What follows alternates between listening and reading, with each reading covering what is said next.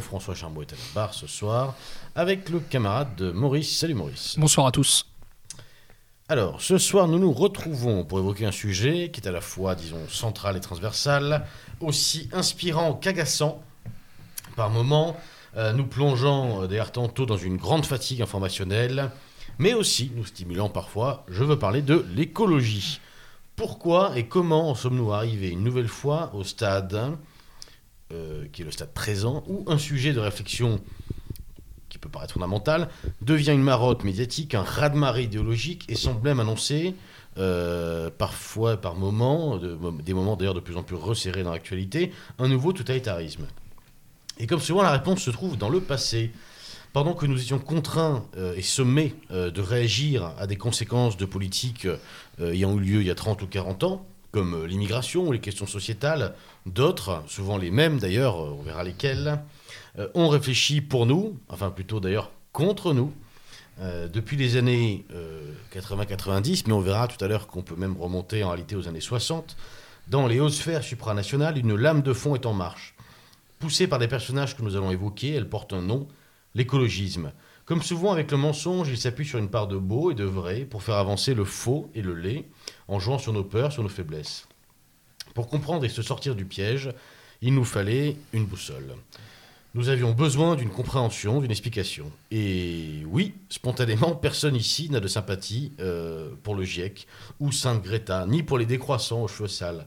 Mais pour autant, euh, ce que ceux que l'on pourrait nommer le camp d'en face euh, nous propose quoi au juste? Ne croire en rien?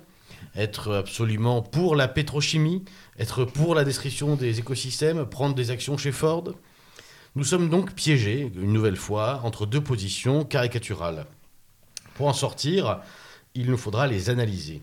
L'une, euh, celle, de, celle des Trump et des Bolsonaro, est une réaction. À ce titre, il me semble qu'elle ne mérite pas euh, qu'on s'attarde dessus. L'autre, en revanche, celle de l'ONU, celle du GIEC, et celle de tant d'autres, est une construction qu'il nous faudra détruire.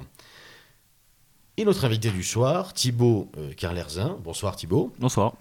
Notre invité euh, du soir a sorti son scanner et sa loupe, et en vrai chercheur, il est allé au fond des choses, il a étudié les idées et les- surtout les hommes qui les portent, et c'est donc avec une grande euh, curiosité et un- beaucoup de candeur aussi, euh, forcément, que nous allons euh, te questionner, mon cher Thibaut, et découvrir euh, ton travail, ton travail qui se matérialise, on va le dire tout de suite pour les auditeurs qui potentiellement euh, souhaiteraient suivre l'émission avec un peu de documentation, mettez sur, enfin, écoutez d'abord ce que je veux dire et mettez sur pause ensuite avant de vous procurer donc le rapport que tu as écrit sur, euh, on va dire, l'influence euh, effective et croissante peut-être des lobbies écologistes. Est-ce que tu peux nous raconter un petit peu euh, comment ce rapport a été écrit, dans quel cadre et surtout où est-ce qu'on peut se le procurer?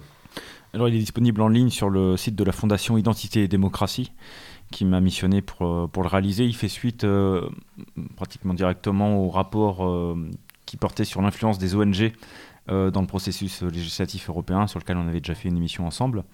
Et euh, donc, mon client voulait connaître euh, bah, l'influence des lobbies écolos et surtout comment euh, naissent et comment s'imposent certains concepts écologistes dans, dans l'opinion publique.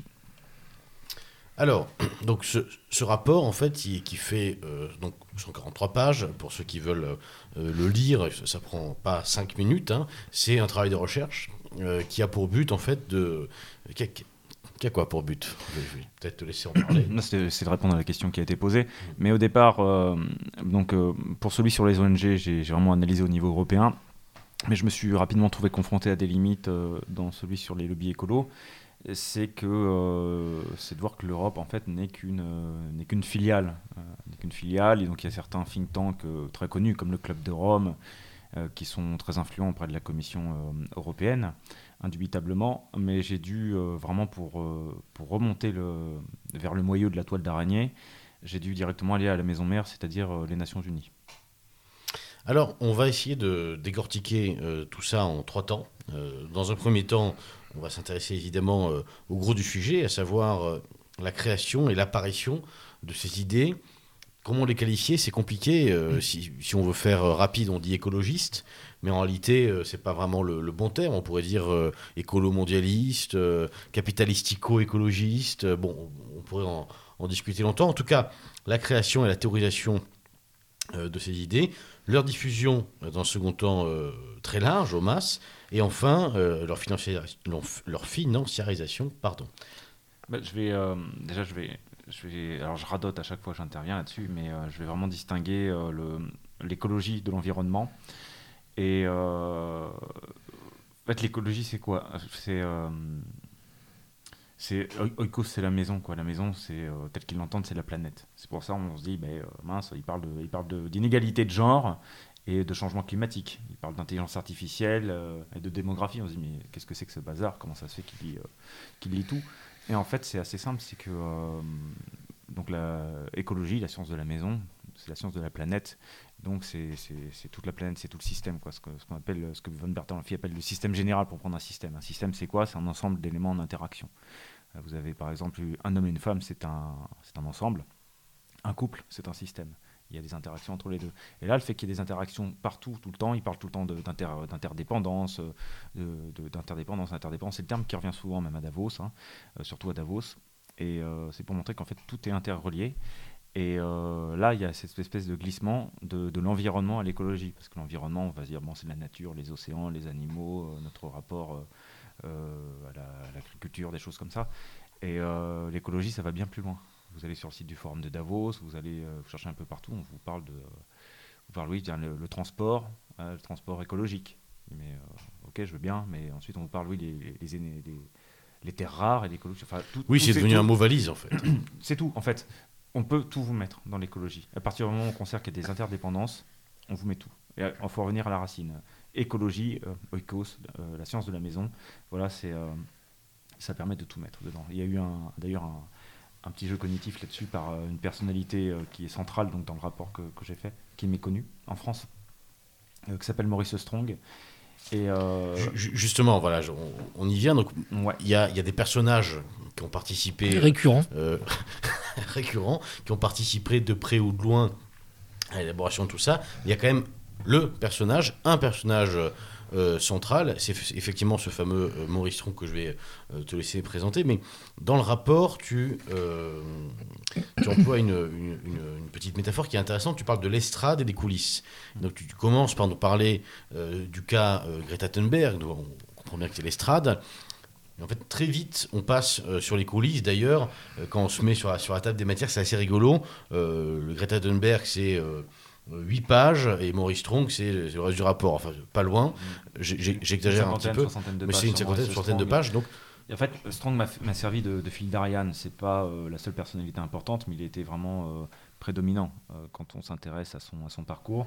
Je l'ai découvert, je l'ai redécouvert grâce à, Guy Boulian, Frandra César, donc qui est un journaliste québécois, Maurice Strong était canadien. Donc, euh, et euh, qui a écrit un, très bon livre sur la société fabienne en 2019 où il parlait beaucoup de Maurice Strong, de l'influence de Maurice Strong. C'est grâce à Boulian aussi que j'ai connu la charte de la Terre. Et donc j'ai bah, repris euh, des, travaux qu'il avait, donc, des choses qu'il avait découvertes et j'en ai, ai ajouté d'autres bien entendu. voilà globalement sur, Strong. Est-ce qu'on peut rentrer peut-être un petit peu dans le, dire, dans, le cœur du sujet à propos de, Maurice Strong. Sur Thunberg ou sur Strong, du coup Sur l'estrade ou les coulisses On commence par quoi Peut-être les coulisses directement, euh, parce que bon, a priori, les Parce que même en fait, derrière Thunberg, il y, a aussi les coulisses. Mais en fait, je vais faire un petit détour par Thunberg pour une, raison qui me semble assez importante c'est euh, le type qui l'a découvert, qui prétendument l'a découvert. Euh, Thunberg, je vais passer sur les, choses qu'on connaît maintenant, c'est-à-dire qu'elle était accompagnée de Louisa Marie Neubauer, qui est une, ambassadrice jeunesse de One, qui est maintenant dans d'autres ONG, et One est en fait a été cofondé par euh, Bono, qui est un proche de Soros, un admirateur de Soros, et par Jamie Drummond, qui est un Young Global Leader du Forum de Davos, sachant que Bono est affilié au Forum de Davos, et sachant que One est aussi euh, infiltré par, euh, au conseil d'administration par des gens de la fondation de Soros, par la fondation Rockefeller, par, des personnalités comme ça. Donc le mec qui a découvert officiellement Greta Thunberg, par hasard, alors qu'elle c'est une grève, grève scolaire, c'était quelqu'un qui s'appelle Igmar Renzog. Et euh, ce type, il fait partie d'un think tank suédois. Chez Ikea, ou pas du tout euh, Pas loin, puisqu'il est suédois. Mais euh, il était. il y aura beaucoup de mauvaises blagues. et je me prépare. Et donc Imar Renzog, il était dans un, think tank qui s'appelle Global Utmaning. Et euh, ce think- après avoir quitté Global Outmanning, euh, quelques temps après, ou je sais pas s'il est toujours, mais il a plus le même poste, il a monté une organisation qui s'appelle We Don't Have Time, qui est euh, plus influente qu'il n'y paraît. Et We Don't Have Time a été missionné euh, pour, euh, pour diriger le Climate Hub, donc la plateforme climat du sommet de Stockholm de 2022. puisqu'on- enfin, Stockholm plus 50, parce qu'on va parler de ces différents sommets, puisqu'ils sont centraux dans le lancement de, l'écologie, politique. Et ce qui est très intéressant, c'est qu'il a, parmi les divers événements qui ont été organisés par ce Climate Hub, donc enfin, parallèle du sommet de Stockholm, mais directement lié quand même, du sommet de 2022, il avait notamment organisé euh, une session où il recevait, euh, entre autres, euh, l'ONG euh, Stop Ecocide. Et Stop Ecocide était intervenu, sur la loi sur l'écocide, un héritage de Stockholm, et de Stockholm de 1972. Donc on voit que derrière ce petit truc, il y a, beaucoup plus d'influence. Ensuite, quand vous allez sur We Don't Have Time, donc ils ont euh, sur leur site, ils ont euh, leur conseil d'administration, et aux surprises, ils ont un conseil d'administration américain. Donc c'est une partie euh, bah, non, non et une autre partie euh, américaine. Et, euh, et chez ces Américains, chez quelques mecs qui sont dans le conseil d'administration, vous avez le cofondateur du, euh, d'un un organisme qui s'appelle le Global,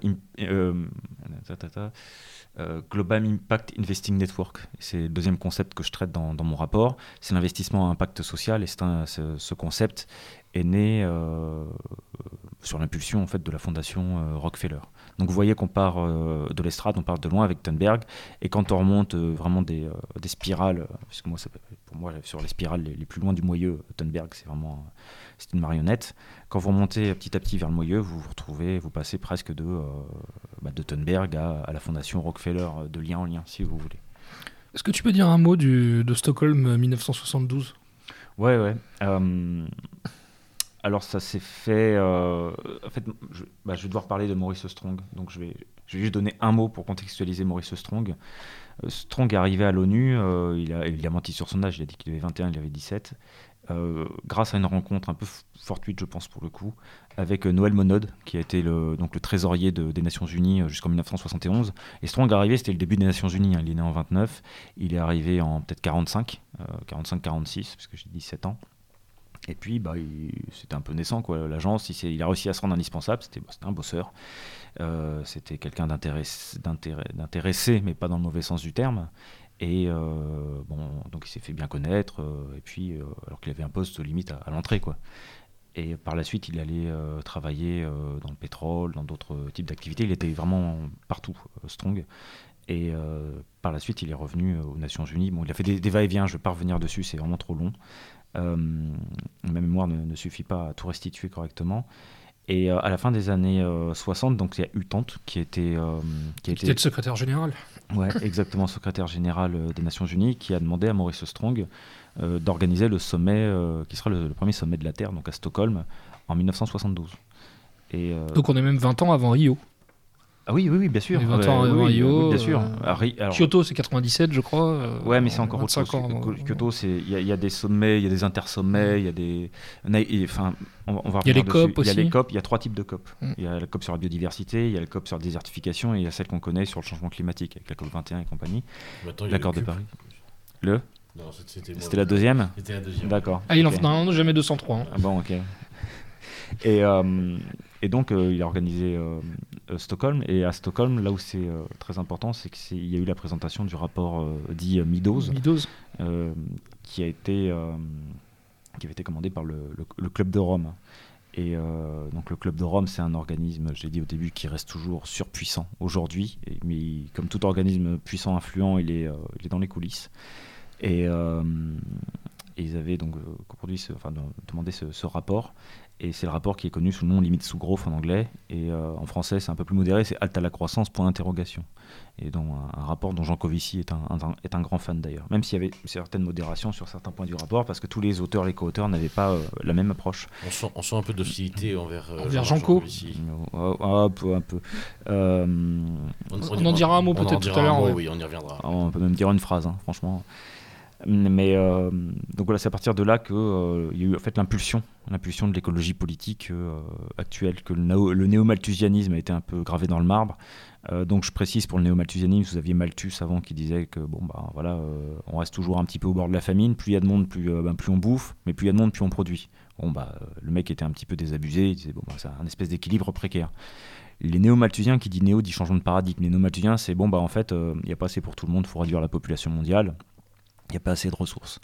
Et vous lisez dans des vieux textes de, euh, de militants écolos, même de, de figures de proue, où ils disaient qu'il fallait mettre des stérilisants dans, dans l'eau, des stérilisants il dans la bouffe, des décider conseillers de- scientifiques d'Obama, euh, John P. Aldrin, par exemple, euh, dans Eco Sciences, euh, écrivait noir sur blanc qu'il fallait euh, euh, notamment, euh, en gros, polluer les eaux, etc., pour faire baisser la fertilité. Ouais, mais ça remonte déjà en fait à la fin des années 60, au début des années 70. Vous avez euh, le livre de, je crois qu'il date de on parle quand même d'un 68. conseiller scientifique d'un ancien président. Ouais, ouais, vous avez, vous avez le livre de Paul Ehrlich, donc Ah oui. The Population Bomb Mm. de 1968, où déjà c'était c'était très radical. Kenneth Boulding aussi, avec, Et, la, avec Kenneth- la décroissance. Ouais, Kenneth Boulding un peu moins violent quoi. Mm. Mais voilà, en fait, et là où c'est important, euh, Stockholm, c'est qu'il y a eu aussi euh, dans la foulée la naissance du, euh, PNUE, donc le Programme des Nations Unies pour l'environnement, dont Maurice Strong a été d'ailleurs le, premier président pendant des années et des années.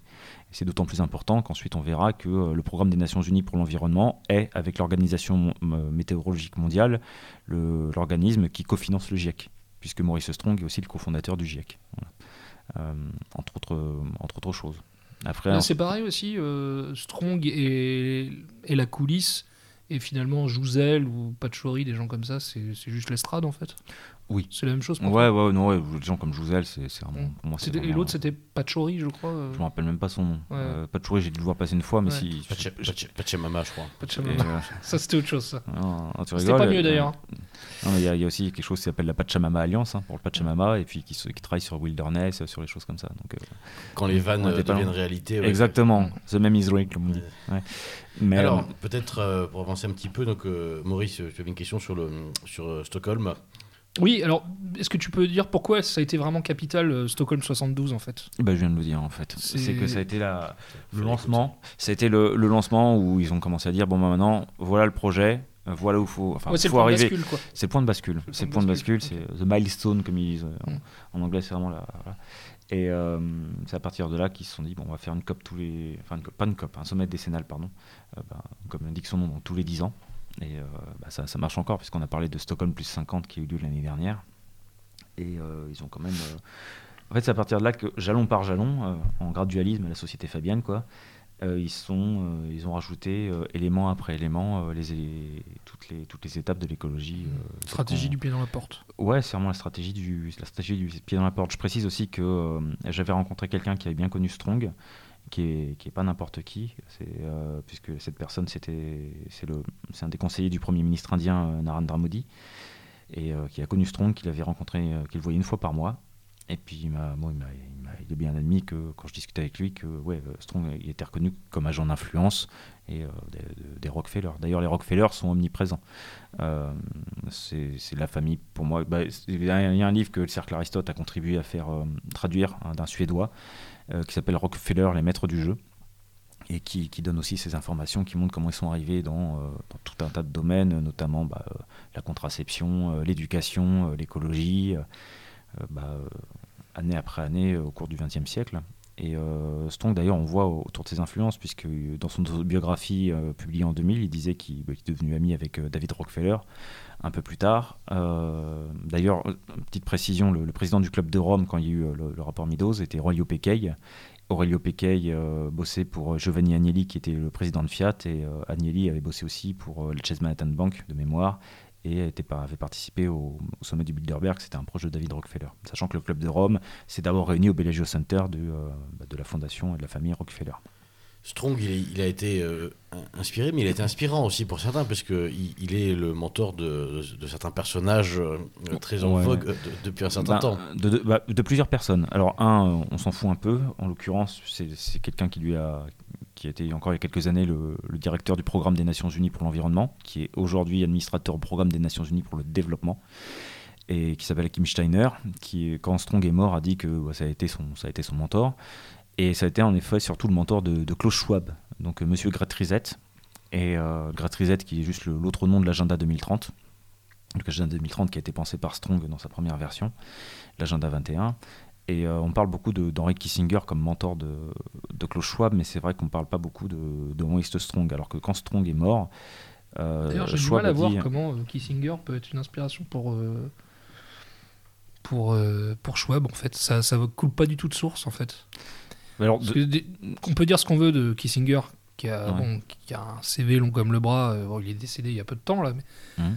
Il a quand même à son actif le Vietnam, le Timor oriental, euh, le Chili, etc. Euh, sur la conscience, mais c'était aussi un vrai conservateur réaliste en termes de, de relations internationales. Le rapprochement Washington-Moscou-Pékin, c'est lui.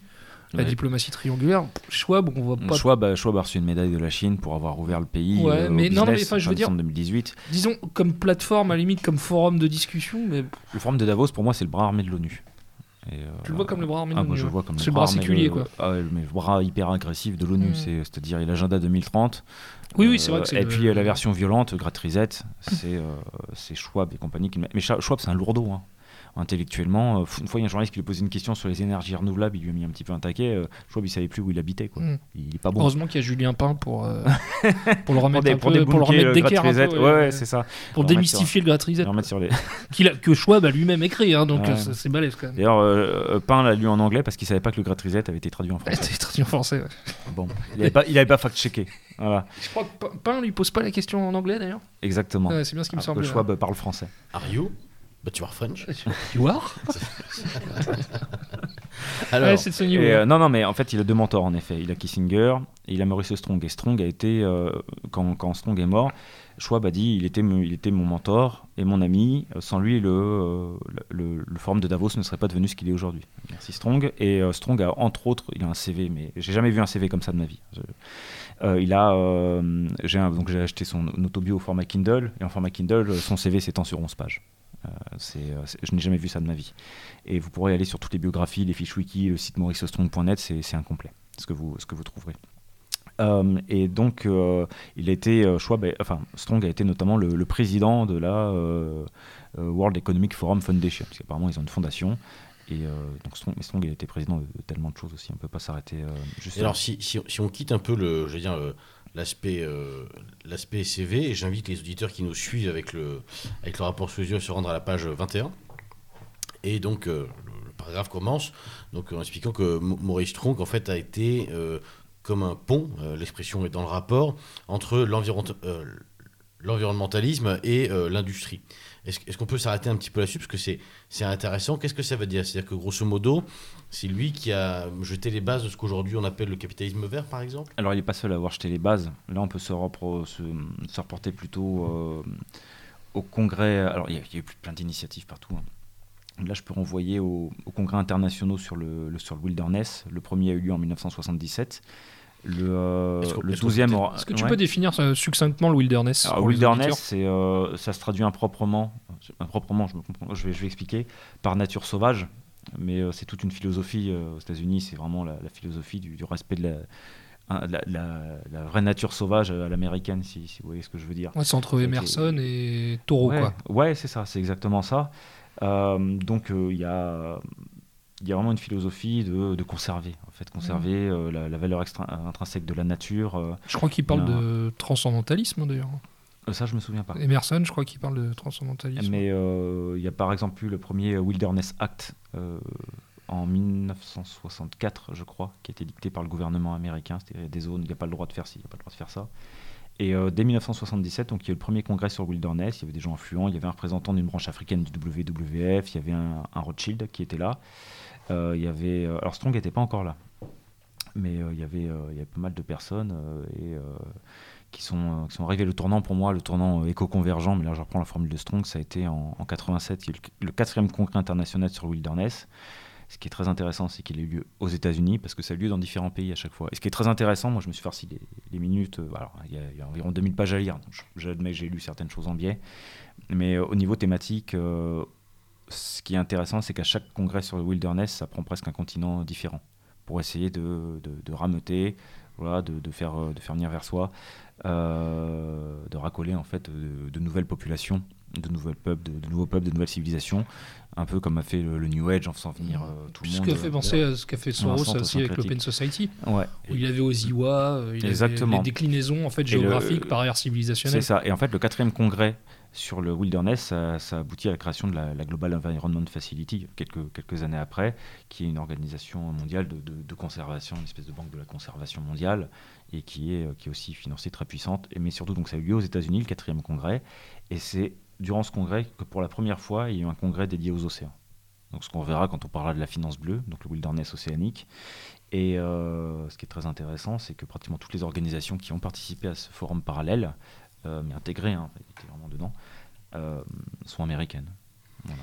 Si, si on, si, on, si on revient un petit peu donc, à, à ce qu'on disait tout à l'heure, Maurice Strong, grosso modo, donc, page 21, c'est un pont entre l'environnement- l'environnementalisme et l'industrie. Qu'est-ce que, concrètement, par quelles idées ça se matérialise? Et c'est ça que je n'ai pas fini, je parlais du quatrième congrès, c'est qu'il a fait une intervention Strong qui s'appelle euh, éco-convergence, euh, c'est-à-dire euh, un- une espèce d'al- d'alliance entre l'écologie et l'économie. C'est le développement durable avant l'heure, quoi. Alors, mais ça- mais oui, mais ça c'est très intéressant parce que c'est la même année et là on s'inscrit. Euh, euh, les éléments sont épars, donc c'est bien qu'on les rassemble en parlant de ça parce que euh, on a parlé de Stockholm en 72, le quatrième congrès international sur le wilderness il a eu lieu en 87 et le rapport Brundtland sur le développement durable a été publié en 87. Il a été présenté au quatrième congrès sur le wilderness par Brundtland, par Maurice Strong, Mhm. par d'autres personnes. Alors Brundtland, pour les auditeurs, c'était euh, l'ancienne Premier ministre euh, de Norvège. Ouais, et maintenant, elle dirige notamment une, une ONG qui s'appelle The Elders, les anciens, dont un des Les principaux buts est les sages, les sages, ouais. et, euh, et de lutter euh, contre le, le fameux changement climatique. Voilà, entre autres, entre autres informations. Euh, mais c'est bien qu'on parle de ça parce que euh, donc il y a eu euh, il y a eu donc il y a eu 60 Stockholm en 72, Nairobi a été annulé de mémoire en 82. Ça n'empêche pas que la même année, il y a eu euh, une charte mondiale pour la nature qui a été mise en place par, enfin qui a été euh, présentée par les Nations Unies. Ça aura son importance pour celle qu'on verra qui a eu lieu dix ans après. C'est en c'est quoi, c'est- 80. c'est les prémices de la charte pour la Terre, c'est ça? Ouais, la charte de la Terre, mais en ah, c'est pas en moins manipulateur, c'est en peut-être un peu un, un peu plus bienveillant, euh, un- moins de New Age, euh, un, un peu moins salope, quoi. On va le dire euh, crûment comme ça. Et en 83, donc Strong a été chargé de, de, de lancer une commission. Donc la commission Brundtland, mais encore une fois, quand il y a le nom de, de quelqu'un, ça ne veut pas dire que c'est la personne la plus importante. On se rappelle de la commission Krill pour faire entrer Oui. les États-Unis dans la Première Guerre la mondiale. Première guerre mondiale, ouais. Ouais, et puis donc ces gens, Krill, c'était un peu l'homme lige, quoi, mais derrière, il y avait, il y Feuille avait, de vigne, ouais. Ouais, il y avait Edouard Bernays et Walter Bernays. Lippmann, Mm. voilà, qui ont fait de la Feuille de manip. vigne La feuille de vigne ou d'olivier. D'Olivier, ouais. Euh, 3, 4, 4 blagues, on est à combien Ah, elle est bien, celle-là, on la garde. D'accord. Celle- Moi, je la garde, hein, celle-là. Ok. Et, euh, et donc dans cette commission, il y avait plusieurs personnes, dont Maurice Strong, il y avait euh, Susa- Susanna Agnelli, alors je ne sais plus si c'est la sœur ou la, ou la fille de Giovanni Agnelli, donc on reste en famille avec le Club de Rome, et encore d'autres personnes qui, étaient, qui ont été très influentes. Euh, et ça aboutit ensuite à, bah, au, au rapport Brundtland, euh, donc publié en 87. Et ce qui est intéressant sur le terme de développement durable, puisque c'est le rapport Brundtland qui a entériné le développement durable, c'est que Maurice Strong a dit, euh, bah, j'ai mis la citation dans le rapport, il a dit, moi j'avais choisi le terme éco-développement dès 73, mais là on a, on a développement durable, bah, ça marchait mieux, donc bah, c'est le Mm. développement durable qui a été pris. Mais il l'avait déjà on, pensé depuis... euh, attribue la paternité à deux types dont on parlait juste avant de, de commencer l'émission, à Wackernagel et Rees. Euh, bah, ça c'est le jour du dépassement. Et Wackernagel, c'est aussi le- l'empreinte écologique. Ouais, c'est aussi l'empreinte global écologique. footprint. Ouais, c'est ça, mais il y a tout un, tas de, un, tout un tas de concepts. Mais c'est pour ça que c'est important de parler du développement durable. D'ailleurs, on voit qu'à travers Ouais. tout ça, c'est que pour ce, ce que disait tout à l'heure euh, François, ce basculement, on va dire euh, totalitaire, mais globalitaire, puisque c'est à l'échelle planétaire et c'est global, euh, Mhm. comme, comme toujours, en fait, ça passe déjà par, euh, par la lexicologie. Quoi. Oui, oui, bah, C'est- complètement. en fait, c'est la création euh, d'un vocabulaire, de- d'une sémantique, euh, systématiquement. Empreinte de- écologique, De, de poncif même. hein. voilà, développement durable. euh, bon, Oui, c'est de la guerre cognitive. C'est de la guerre cognitive, Comme ouais, dirait. Lucien, c'est du neuropiratage. Ouais. Voilà. Euh, d'ailleurs, le terme me semble vraiment très bien approprié là-dessus. Quoi. Et ensuite, c'est jalon après jalon. hein. Bon, on voit en 87, euh, il y, a, il y a le développement durable. C'est présenté au 4e congrès sur Wilderness devant un millier d'ONG. En même temps, dans le rapport du- de Brundtland, Brundtland, c'est co-auteur, c'est pas l'auteur principal, mais l'autrice, pardon. Euh, je ne veux pas mégenrer. L'auteureux. L'auteureux, voilà. Et euh, elle, elle a dit qu'il fallait donner un rôle plus important euh, aux ONG. là c'est aussi un point important parce que quand j'avais présenté à Bruxelles le rapport sur l'influence euh, législative des ONG, il y avait Henri Malos, donc, qui est l'ancien euh, président du CESE, euh, qui était intervenu ensuite et qui, qui avait dit qu'en effet, il avait connu cette époque où les corps intermédiaires avaient petit à petit été euh, Écartés, écartés au profit euh, des- d'ONG. On ne savait pas d'où elles venaient, qui, qui elles représentaient. Enfin, si on sait. Bon, dans un Euh, autre genre euh, plus récent et sur un sujet un peu différent, euh, euh, les études commandées à des cabinets privés, bon, le plus connu c'est McKinsey évidemment, euh, Ouais, plutôt ouais. que de faire appel à des fonctionnaires. Oui, il faut voir aussi au niveau européen le Tender Electronics Daily, euh, qui, qui montre l'attribution de, bah, de missions, de marchés euh, euh, par, le, par les organismes Des européens. cabinets de pour, conseil, euh, ou- ouais, ouais, des cabinets de conseil. ou autres. C'est pour ça qu'on peut se dire, mais tiens, les Big Four, euh, les euh, genre Deloitte, bah, il n'est pas enregistré en tant que cabinet de lobbying, euh, Deloitte ou un autre. Ou le BCG, ils ne sont pas enregistrés en cabinet de lobbying sur le registre de transparence. Bah ouais, mais ils se font confier des énormes missions, ils n'ont pas besoin. Donc euh, chacun, chacun sa place, chacun son rôle, si je puis dire. Euh, voilà un petit peu. Et, ce qui est, et avant d'embrayer sur la suite, je termine sur le rapport Brundtland. Euh, une des conclusions du rapport Brundtland, c'était qu'il faudrait absolument aller vers un texte, un texte euh, global qui, euh, bon, qui, en fait, qui sera la charte de la La Terre. charte de la Terre, Voilà, la charte de la Terre. euh, Oh, quelle transition? Donc, euh, ouais, Magnifique, magnifique. hein. magnifique. Ouais, ouais. Tellement bien, on dirait que ça vient de moi. Embauché, embauché, Eh ben, parlons-en, même si euh, dans, dans cette partie de la théorie, j'aim- j'aimerais que le, le temps file, mine de rien. Effectivement, la charte de la Terre, c'est incontournable. Et euh, ceci dit, dans le rapport, il y a aussi des concepts. euh, la plupart ont été déjà cités depuis le début de l'émission, mais des concepts euh, qui sont des marqueurs aussi de cette nouvelle idéologie euh, et qu'on n'a pas fini euh, d'entendre en fait autour de nous. Et je pense qu'il est important pour les auditeurs de, euh, de bien les définir. Mais parlons peut-être de la charte de la Terre d'abord, mais ensuite il faudra quand même parler de ces cinq euh, euh, concepts. La charte de la Terre, je vais en parler euh, parce que euh, ce qu'on vit aujourd'hui avec l'agenda 2030 et les objectifs de développement durable, ça c'est le programme d'action. Mais euh, la philosophie derrière, on va dire, il y a les murs porteurs, ce sont les objectifs de développement durable, donc l'agenda 2030, mais les fonds, vraiment le, sol, le socle de la maison, c'est euh, la, charte de la Terre. Et elle était impulsée par Maurice Strong, encore une fois, euh, dans la foulée du sommet de Rio en 92. Donc le sommet de Rio aussi, c'est important, puisque c'est celui qui a consacré l'histoire, la lutte contre le changement climatique. Voilà. Et euh, donc dans la foulée, euh, peu après, ils ont commencé à écrire une, euh, un- une espèce, de, brouillon pour la charte de la Terre, avec encore dedans des personnalités influentes dans le comité de rédaction, et encore des personnalités aussi méconnues. Donc avant d'embrayer dessus, je vais juste vous citer par exemple le nom de Pierre Calam, vous le connaissez peut-être pas.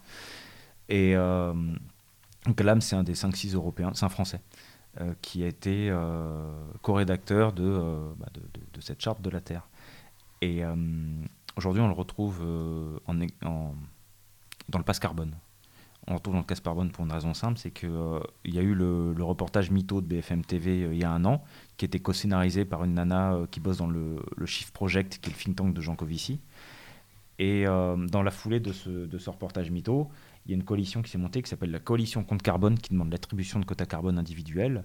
Et cette coalition euh, explique euh, explicitement qu'elle s'est euh, lancée en, s'adossant au dossier que, Pierre Calam avait concentré, avait, ah, pardon, avait, euh, avait euh, rédigé sur, bah, sur, sur le sujet de- des- quotas carbone. Donc vous retrouvez quelqu'un qui est un des, un des co-rédacteurs, de- du, membre du comité de rédaction de la Charte de la Terre, qui est encore derrière l'impulsion en faveur du passe carbone et des quotas carbone individuels. Vous pouvez aller sur, sur leur site. Et aussi, euh, Calam a été le directeur de 86 à 2009, 1986 à 2009, de la fondation Charles, euh, Charles Léopold Meyer pour le progrès de l'homme, euh, qui est une fondation suisse qui maintenant est dirigée par son fils et euh, qui est aussi, alors eux, ils ne sont pas directement financés par Soros, hein, mais ils font partie d'organismes qui, qui sont en fait complètement euh, parasités par, par les réseaux Soros, ils sont à fond, à fond dedans. Je ne me rappelle, je me rappelle plus les, les noms, je, je, une je compatibilité totale. une en grosse fait, compatibilité. Entre, les, entre les deux Et- visions. quoi. Ouais, et en plus de ça, il y a, il y a le, le fou furieux Yves Cochet. Donc c'est Jean Covici, mais en plus radical. Euh, ça existe. Qui a, qui a publié euh, des livres, qui a un institut qui s'appelle l'Institut Momentum, qui, qui préconise d'ailleurs une carte carbone. Et euh, parmi les livres qu'il a publiés, il y en a qui sont édités par la fondation Charles Léopold Meyer. Donc voilà, c'est un, petit monde. Donc vous voyez que de la charte de la Terre jusqu'à, euh, jusqu'au passe carbone, euh, vous retrouvez au moins une personnalité influente comme ça. Et euh, pour terminer sur Calam, il, est aussi, euh, il dirige aussi un organisme qui s'appelle Citego. Donc c'est pour euh, cité, territoire et gouvernance qui fait évidemment la promotion des trucs genre ville de 15 minutes. Les ou, villes de euh, 15 ou minutes. ville ouais. intelligente. Peut-être tu peux en dire, bon, même si on déborde un tout petit peu là, c'est une, une petite digression, mais est-ce que tu peux dire un mot aux auditeurs sur ce qu'on appelle les villes intelligentes et les villes 15 minutes? Ouais, les villes intelligentes. Bah, tu te rappelles, on avait fait Oui, une on en avait conférence parlé, euh, ouais. Sur Tavistock il y a Mm. longtemps. Plus de 10 ans On maintenant. avait déjà parlé de la ville qui s'appelait Santander en Espagne, Santander, qui ouais. était une ville qui fonctionnait avec, euh, avec euh, de, de l'auditif. Mm. Genre, on entendait un coup de feu tiré dans, dans la ville, bah, euh, ça avertissait qu'une voiture de soins, de police, euh, de se rendre sur les lieux. euh, Les feux tricolores avait- aussi. Ouais, les feux, les feux, les qui- feux les feux qui tricolores. passaient au, ver- au vert si on entendait une si les feux détectaient le son d'une ambulance euh, qui devait amener quelqu'un à l'hôpital. Euh, bah, j'ai pas spécialement travaillé sur, le, sur les villes de 15 minutes. C'est c'est une étape supplémentaire en fait vers, dans, ce qu'on va appeler l'éco-contrainte, hein. c'est-à-dire sous prétexte de, euh, des, des, des pets de vaches qui réchauffent euh, la planète et qui font bouillir les océans, bah, on va limiter vos, euh, votre, capacité de, votre capacité de mouvement. C'est un peu comme le film Time Out, quoi. Mais euh, sous d'autres sous d'autres prétextes. C'est en plus il y a, en fait il y a le versant positif. On a toujours le versant positif de dire bah ouais mais c'est on développe le localisme, c'est bien, on développe le localisme, donc euh, voilà. Donc euh, on va avoir tout dans les 15 minutes, mais en fait c'est euh, c'est c'est une prison. euh, Disons que dans les une 15 prison minutes, tu auras ton livreur Uber, euh, évidemment. euh, Oui mais en vélo. Genre- scandinave, hein, scandinave bien évidemment. euh, Norvégien. norvégien. Alors, la charte de la Terre, c'est marrant parce que c'est c'est un nom qui, qui peut être entendu de deux façons. Euh, on peut entendre ça comme la, la charte qui vient protéger la Terre, ou comme peut-être le- simplement le, le code civil de la planète. Euh, Ouais, Est-ce qu'il y a une façon qui c'est est mieux que l'autre de, l'entendre Alors moi j'avais mis, euh, j'avais dit c'est le Magna Carta écologique du 21e siècle. Voilà. Mais euh, ouais, ce code, le, code, ouais, le code civil de la planète, c'est ça. En fait, faut reprendre les propos de Strong, hein, c'est lui qui en parle le mieux. Il avait dit, euh, je vais le citer, il avait dit à la suite de consultations et de conseils interminables, nous avons décidé de recommander au comité préparatoire que la conférence soit conçue pour produire une déclaration de principe que j'ai proposée sous la forme d'une charte de la Terre et un plan d'action qui a été appelé Agenda 21. Donc c'est vraiment une diade, hein. c'est du tout c'est pareil. La charte de la Terre réaffirmerait se construirait sur la déclaration de la conférence de Stockholm, d'où l'importance de Stockholm, c'est la continuité. L'engagement de l'UICN, donc c'est Union internationale pour la conservation de la nature, c'est IUCN en anglais, c'est. Je sais même plus pas si on peut dire une ONG tellement qu'elle est gigantesque en fait, euh, qui elle prend en compte des gouvernements, d'autres ONG, c'est vraiment. Voilà, c'est- elle est énormissime. Et euh, des déclarations similaires qui ont découlé d'autres processus internationaux établissant les principes élémentaires pour guider la conduite des nations et des peuples les uns vers les autres et vers la Terre. Et euh, Strong, il, il déclarait, euh, mais soyons très clairs, l'action de l'ONU ne sera pas le seul objectif. Et c'est là qu'il y a un glissement vers, vers le millénarisme. Le vrai but de la Charte de la Terre est qu'elle devienne en pratique comme les dix commandements, comme la Déclaration universelle des droits de l'homme. Voilà, C'est-à-dire qu'elle Ouais, on est dans une eschatologie quoi. qu'elle tutoie divin. Bah oui, on y est clairement en plus, puisque euh, une fois qu'elle a, été, euh, qu'elle a été réalisée, déjà la première personne à qui elle a été remise, c'est la reine Béatrix, donc la fille du prince Bernard de Hollande, Oui, fondateur du Bilderberg. le fondateur du Bilderberg, euh, qui était aussi au WWF, cofondateur du WWF, et sa fille est membre honoraire du Club de Rome. Quoi. Et euh, ensuite, il y a eu euh, l'année euh, l'année suivante une cérémonie où euh, cette euh, charte de la Terre a été mise dans un truc qui s'appelle l'Arche de l'Espoir. Donc ça, j'ai encore découvert grâce à Guy Boulian, le Ark of Hope, où il y a une cérémonie écuménique, c'est-à-dire complètement New Age, puisque New Age, en fait, moi j'appelle ça un bolchevisme ésotérique. C'est une espèce de vraiment de, une prétention écuménique. Donc dans- comme dans le bolchevisme, il y, a, il y a la direction du parti qui se met au-dessus, quoi. Mais euh, une espèce de d'œcuménisme euh, voilà, de- de- total. Et euh, de- C'est assise en fait. Comment? C'est une rencontre d'assises. Ouais, c'est c'est- en fait c'est pour la pour la J'exagère à peine en plus. pour Je la- comprends pas, tu parles de la conférence épiscopale euh, en France ou c'est c'est quoi le. Mais euh, le, en fait, la- la- cette, cette réunion euh, donc, euh, avec euh, l'Ark of Hope, je, je connais, je me rappelle plus le nom, c'était un truc encore euh, New Age, le nom du, du, ra- enfin, de- du, du rassemblement. Vati- ils Vati- l'ont mis, non Vatican II, non, c'est pas ça. Ah bah là, on est au-delà, enfin Vatican II, c'est l'employé, quoi, là, à ce niveau-là. Mais, non, tu plaisantes, mais euh, Vatican II, enfin, le pape François est un des soutiens de l'ONG euh, Stop Écocide International. Stop Écocide International, avec ouais, tu d'autres le- grandes Tu personnalités. l'écris dans ton rapport Ouais, ouais, ouais, donc euh, il y a un nombre de personnalités, euh, non, donc c'est en fait c'est lié. Donc voilà, chaque blague foireuse que tu fais en fait, ça entre dans le sujet. Mais continue. Mais c'est peut-être pas Euh, une blague. Et peut-être pas. Et en fait, donc euh, durant cette cérémonie, et c'est là que c'est le plus important, ils ont mis la charte de la Terre dans euh, une arche qui s'appelle l'arche de l'espoir. Donc qui est en fait une singerie de l'arche d'alliance. Donc c'est une prétention à- au divin à remplacer euh, la loi avec un grand L.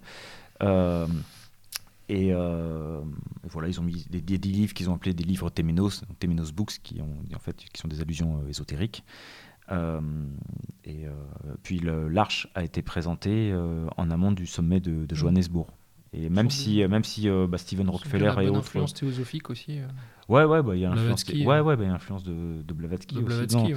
Bah ouais, Blavatsky, il y avait, j'ai mis dans mon rapport les, par- quelques principes. En fait, bah, le, le plan de la société théosophique, c'est un, un coup d'éneuf qu'allergie en ésotérique, hein, quelque part. Donc c'est une espèce de. Bah, on parlait d'écuménisme, de mélange total, d'indistinction de, de race. De... En fait, c'est une négation. Syncrétisme total. Ouais, c'est une négation de la biodiversité humaine, quoi. Donc, euh, oui et non. Non, je suis un peu dur là-dedans parce que. euh, En fait, eux te diraient que c'est un dépassement. Ouais, Ils diraient que ça, ou c'est ouais, une transfiguration, Non, mais en de- fait, je suis- une transfiguration des différences. Là, non, là où je, où je suis inexact par rapport au plan qu'allergie, c'est qu'en fait, euh, ça dit pas on, on mélange les uns les autres. C'est- Chacun peut voir sa civilisation, mais on a cette charte en commun. Et euh, donc en 2002, euh, c'est en 2005 ensuite qu'il y a Stephen Rockefeller notamment qui avait euh, déclaré, puisqu'il y a eu la charte de la Terre et il y a eu l'ONG Earth Charter International, euh, qui est tirée de, cette charte, qui été fondée et présidée par Stephen Rockefeller, qui est domiciliée au Costa Rica au sein des locaux de l'Université de la Paix des Nations Unies. Vous voyez directement qu'ils sont proches de la maison mère, donc on les voit pas beaucoup, mais ils sont influents quand même. Et euh, il a dit, bon bah, euh, finalement, bah, la charte de la Terre, ça n'a pas été retenu dans, la déclaration finale, mais tous les principes ont été, euh, ont été acceptés, euh, en tout cas. Voilà. Pour la charte de la Terre, ensuite vous pouvez la lire, hein, mais c'est, on comprend en la lisant qu'on va euh, au-delà de, de l'environnement, ce dont on parlait tout à l'heure, qu'on est vraiment dans l'écologie. Parce que vous avez le premier principe, vous avez, enfin, le grand principe, il y a 16 grands principes, il y a 4 grands thèmes, 16 principes et une soixantaine de sous-points dedans. Et euh, le deuxième point, donc, euh, le deuxième principe, c'est intégrité écologique. On dit, Bon, on est raccord. Troisième, euh, ouais, justice économique, sociale. Bon, Oui, je vois pas le rapport avec les oiseaux. la démocratie. Une autre sur ouais, non, gouvernance, non-violence et paix. Mais euh, le plus intéressant, c'est quand même la fin. Et euh, moi, j'avais appelé ça pour euh, un article que j'ai écrit là pour quelqu'un. j'avais mis une charte pour tous nous gouverner et dans les ténèbres nous lier. C'est parce que ça me fait vraiment penser à l'anneau euh, l'anneau de de, Tolkien quoi. Et euh, l'important, c'est donc la, fin de la charte de la Terre, puisque dedans, ils nous disent quoi? Ils nous disent, cette conclusion qui s'appelle la voie de l'avenir, VOIE, ils disent pour bâtir une communauté universelle durable, les nations du monde doivent renouveler leur engagement vers les Nations Unies, honorer leurs obligations dans le cadre des accords internationaux existants et soutenir l'application des principes de la charte de la Terre au moyen d'un instrument juridiquement contraignant à l'échelle internationale sur les questions d'environnement et de développement. Et aussi, il faut vraiment lire entre les lignes, c'est-à-dire euh, dans les différents points, ils mettent par exemple, ben, plus de liberté euh, implique, euh, ben, qu'on arrive à respecter l'environnement, qu'on soit responsable. Mais vu qu'aujourd'hui on dit, bah, vous êtes irresponsable, bah, pas de liberté en plus, puisque plus de liberté si on respecte ceci, cela. Donc en fait, dedans, ils mettent la, la possibilité de nier complètement euh, les, euh, les, euh, les principes qu'ils mettent en avant. C'est une liberté très conditionnelle. Ouais, c'est très conditionnel. Ensuite, il y a le côté, donc il y a le côté ésotérique, il y a le côté, il y a le côté business aussi, puisqu'ils disent, bah, euh, faut développer euh, so- l'éolien et le solaire, par exemple. Et à aucun moment, je crois que les gens, enfin, ces, ces types-là, n'aient pas en leur possession les informations qui montrent que tout ça est de, est de la foutaise de A à Z. Quoi. Oui, tu, tu parlais récemment, euh, je crois que c'était euh, chez Oudiakova euh, dans- Ouais, sur avec Toxin. euh, Vidal, avec sur Toxin Vidal, ou sur. Toxin, je crois. Ouais, c'est ça, c'était avec Tu Nicolas. t'expliquais donc euh, bah, le lithium et le cobalt, notamment pour, pour un certain nombre de. Bon, bah, par exemple, même Pour les le- voitures Pour les électriques. voitures électriques. Ouais, ou né- le néodyme pour. le néodyme pour les, néodyme, voilà, pour, pour les- le- les aimants des éoliennes. Pour les aimants des éoliennes. Ouais, ouais, Ce sont des, des- des catastrophes. Ce, sont des massacres écologiques, c'est-à-dire tu montes ça au, au, au gars des, euh, des soulèvements de la Terre, tu dis tiens, euh, regarde ce que fait le champ de pétrole, il va s'indigner et il va, il va se mettre en colère, tu vas dire non, je me fous de ta gueule, en fait, c'est- c'est pour les aimants des éoliennes. Ah, ça serait intéressant de voir les réactions. Ben, c'est c'est une des grandes contradictions, effectivement, de, j'allais dire, de, de l'écologisme moderne, qui n'empêche pas des gens, j'allais dire, peut-être sincères aussi, euh, de, de s'y engager euh, euh, honnêtement, puisque jusqu'à un certain niveau de connaissance, on a le droit de, on a le droit de se tromper. Bah, oui, bien sûr. C'est- tout le danger de la chose. non mais enfin, moi j'ai moi, j'ai j'ai découvert ça. je suis Après, pas- faut le reconnaître. Ouais. Après, après, Quand quand, on je te le prouve. je bonne foi. Quand, Moi, on, quand on te le prouve, quand Ouais. on te dit voilà, tu te trompes, faut savoir l'accepter. on te prouve que les murs étaient trop épais. euh, pardon. Bon. Alors, avant la pause, quand même, euh, il est important de, de revenir sur les concepts qu'on évoquait tout à l'heure, euh, notamment donc celui il a été pas, pas mal évoqué. Il y en a un qui est intéressant parce que on- je trouve qu'il revient de plus en plus dans l'actualité, c'est aujourd'hui dépassement. Euh, D'année en année, euh, c'est de plus en plus tôt. Bientôt, ça sera le 2 janvier. ouais, c'est ça, voilà. L'année prochaine, ils, l'année prochaine, ils nous le font pour la galette. Ouais. Ah, l'épiphanie, c'est bon. C'est jour du dépassement. Voilà, les rois mages sont là, donc c'est terminé. Voilà. Plus, plus, plus sérieux- plus sérieux- plus sérieusement, pourquoi avoir choisi euh, ces concepts-là en particulier Parce qu'il y, en a peut-être d'autres. Euh, Pourquoi ceux-là? Parce qu'ils sont peut-être les plus symboliques, les plus parlants? Non, j'ai dû, ouais, dû, faire, dû faire un choix. Mhm. Je voulais faire euh, un petit peu de, de diversité, c'est à la mode. Donc l'écocide, c'était le plus important et ma cliente me l'avait demandé. Elle m'a dit celui-là, on veut un truc dessus. D'ailleurs, c'est celui qui prend le plus de place dans les concepts analysés dans le rapport. Je crois que j'ai mis une quinzaine de pages. Mais il y a de la triche parce qu'avec le nombre de soutiens de l'ONG Stop Écocide International et le- les ramifications qu'il y a, euh, enfin, on voit qu'il y a, il y a énormément de, de monde derrière. Euh, L'investissement impact social, ça me, ça me Qui est derrière d'ailleurs le, le néologisme écocide Euh, ça, ça- ça date de 1970 avec euh, les dégâts environnementaux causés par l'agent orange au Vietnam. Ah oui, d'accord, ok. Voilà, donc ça remonte loin. Ensuite, c'est tombé un petit peu en, en désuétude. que ça a été utilisé, En je sais pas, pour 73, euh, Bhopal peut-être Bhopal peut-être Bah, je- ça- Bhopal, je me rappelle pas. Mais il y a eu il y a euh, Strong. En fait, c'est je sais plus si c'est Strong avec Olof Palme, puisqu'il était proche de Olof Palme, le ministre suédois qui s'est fait assassiner. Mmh, Qui s'est fait assassiner. Euh, mais ils avaient reparlé de l'écocide aussi. Il y a une, fond- une, une, euh, une- alors c'est une, mission, une commission. Commission, je crois, un mec qui s'appelle Whitaker qui a été euh, lancé, il me semble que c'est en 83 pour travailler sur l'écocide. Bon, mais c'est un peu tombé en désuétude. Il y a quelques années, c'est revenu en force avec euh, avec des ONG notamment, euh, avec euh, End Ecocide on Earth, donc avec Valérie Cabane, une française. Euh, qu'on connaît puisque avec euh, Marie Toussaint, euh, la tête de liste ELV, ELV, ouais. elle a cofondé. donc, elle a cofondé. Euh, alors, notre affaire à tous. Notre affaire à Notre tous, affaire à ouais, c'est tous, qui la, avec, fameuse euh, pétition hein, C'est ça, qui avec euh, Greenpeace et d'autres. euh, qui a fait condamner l'État pour inaction pour climatique. inaction climatique euh, dans le cadre de, de l'affaire du siècle. L'affaire du siècle, ouais, Voilà.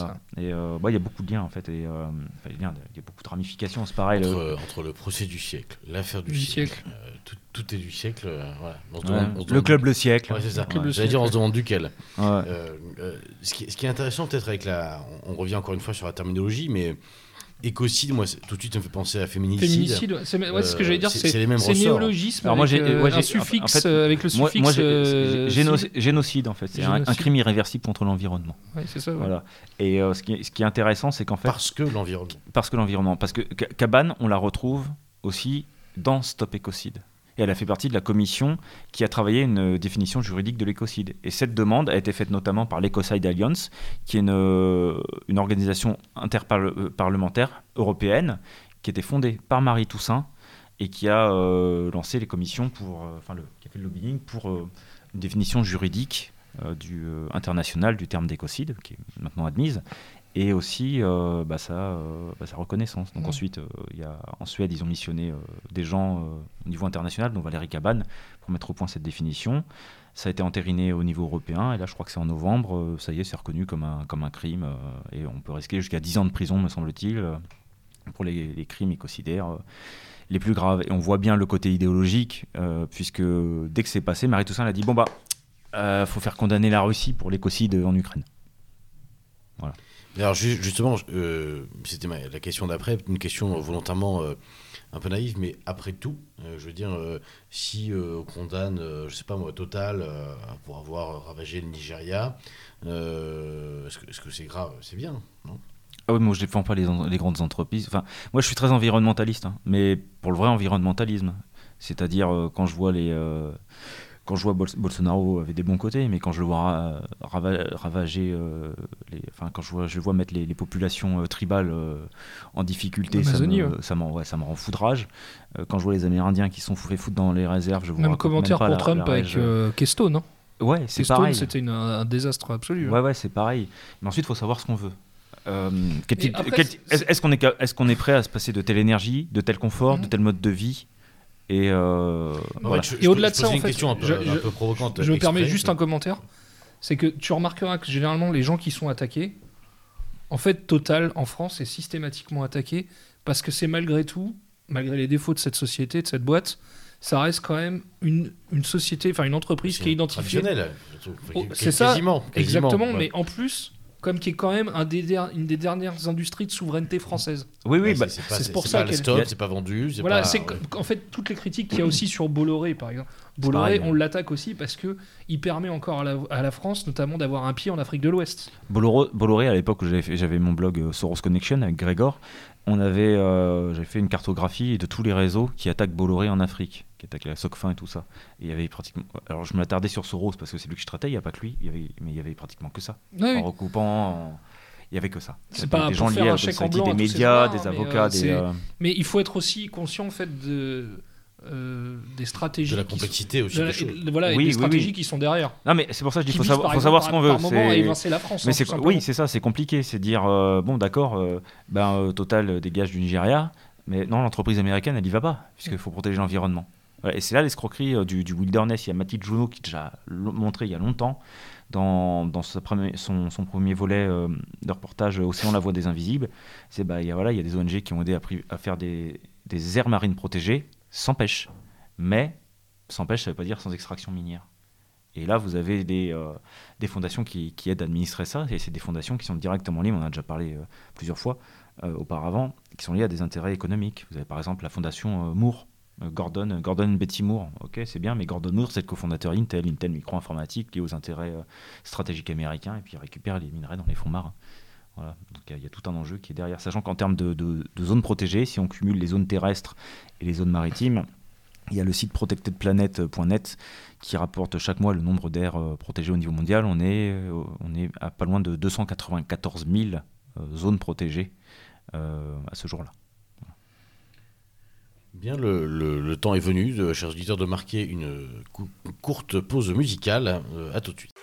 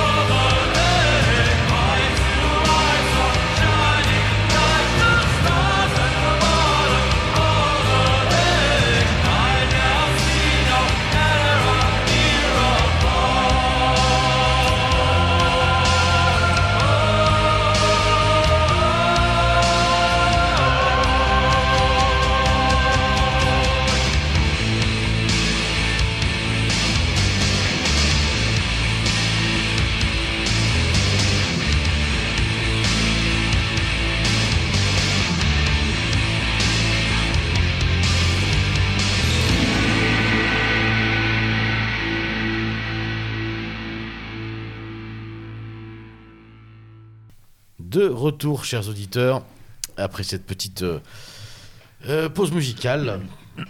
Et on va reprendre notre propos. Euh, donc, on, a parlé, grosso modo, des grandes figures, j'allais dire, créatrices.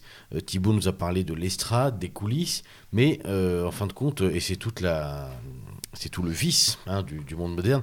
Il y a toujours des gens qui sont un petit peu entre les deux. C'est-à-dire des gens qui ont l'air, grosso modo, euh, d'être euh, de- des alliés, euh, des, broussailleurs un petit peu, hein, des vulgarisateurs qui vous permettent de comprendre un petit peu mieux parce que vous êtes un petit peu bête. Alors, avec deux, trois vidéos, ils vous expliquent ça et puis ça va mieux. Et qui, en général, sont quand même globalement des, à minima, des, personnages médiatiques influents et euh, en réalité souvent des agents d'influence qui défendent ni plus ni moins qu'une cause, une idée, euh, un ensemble de valeurs, etc.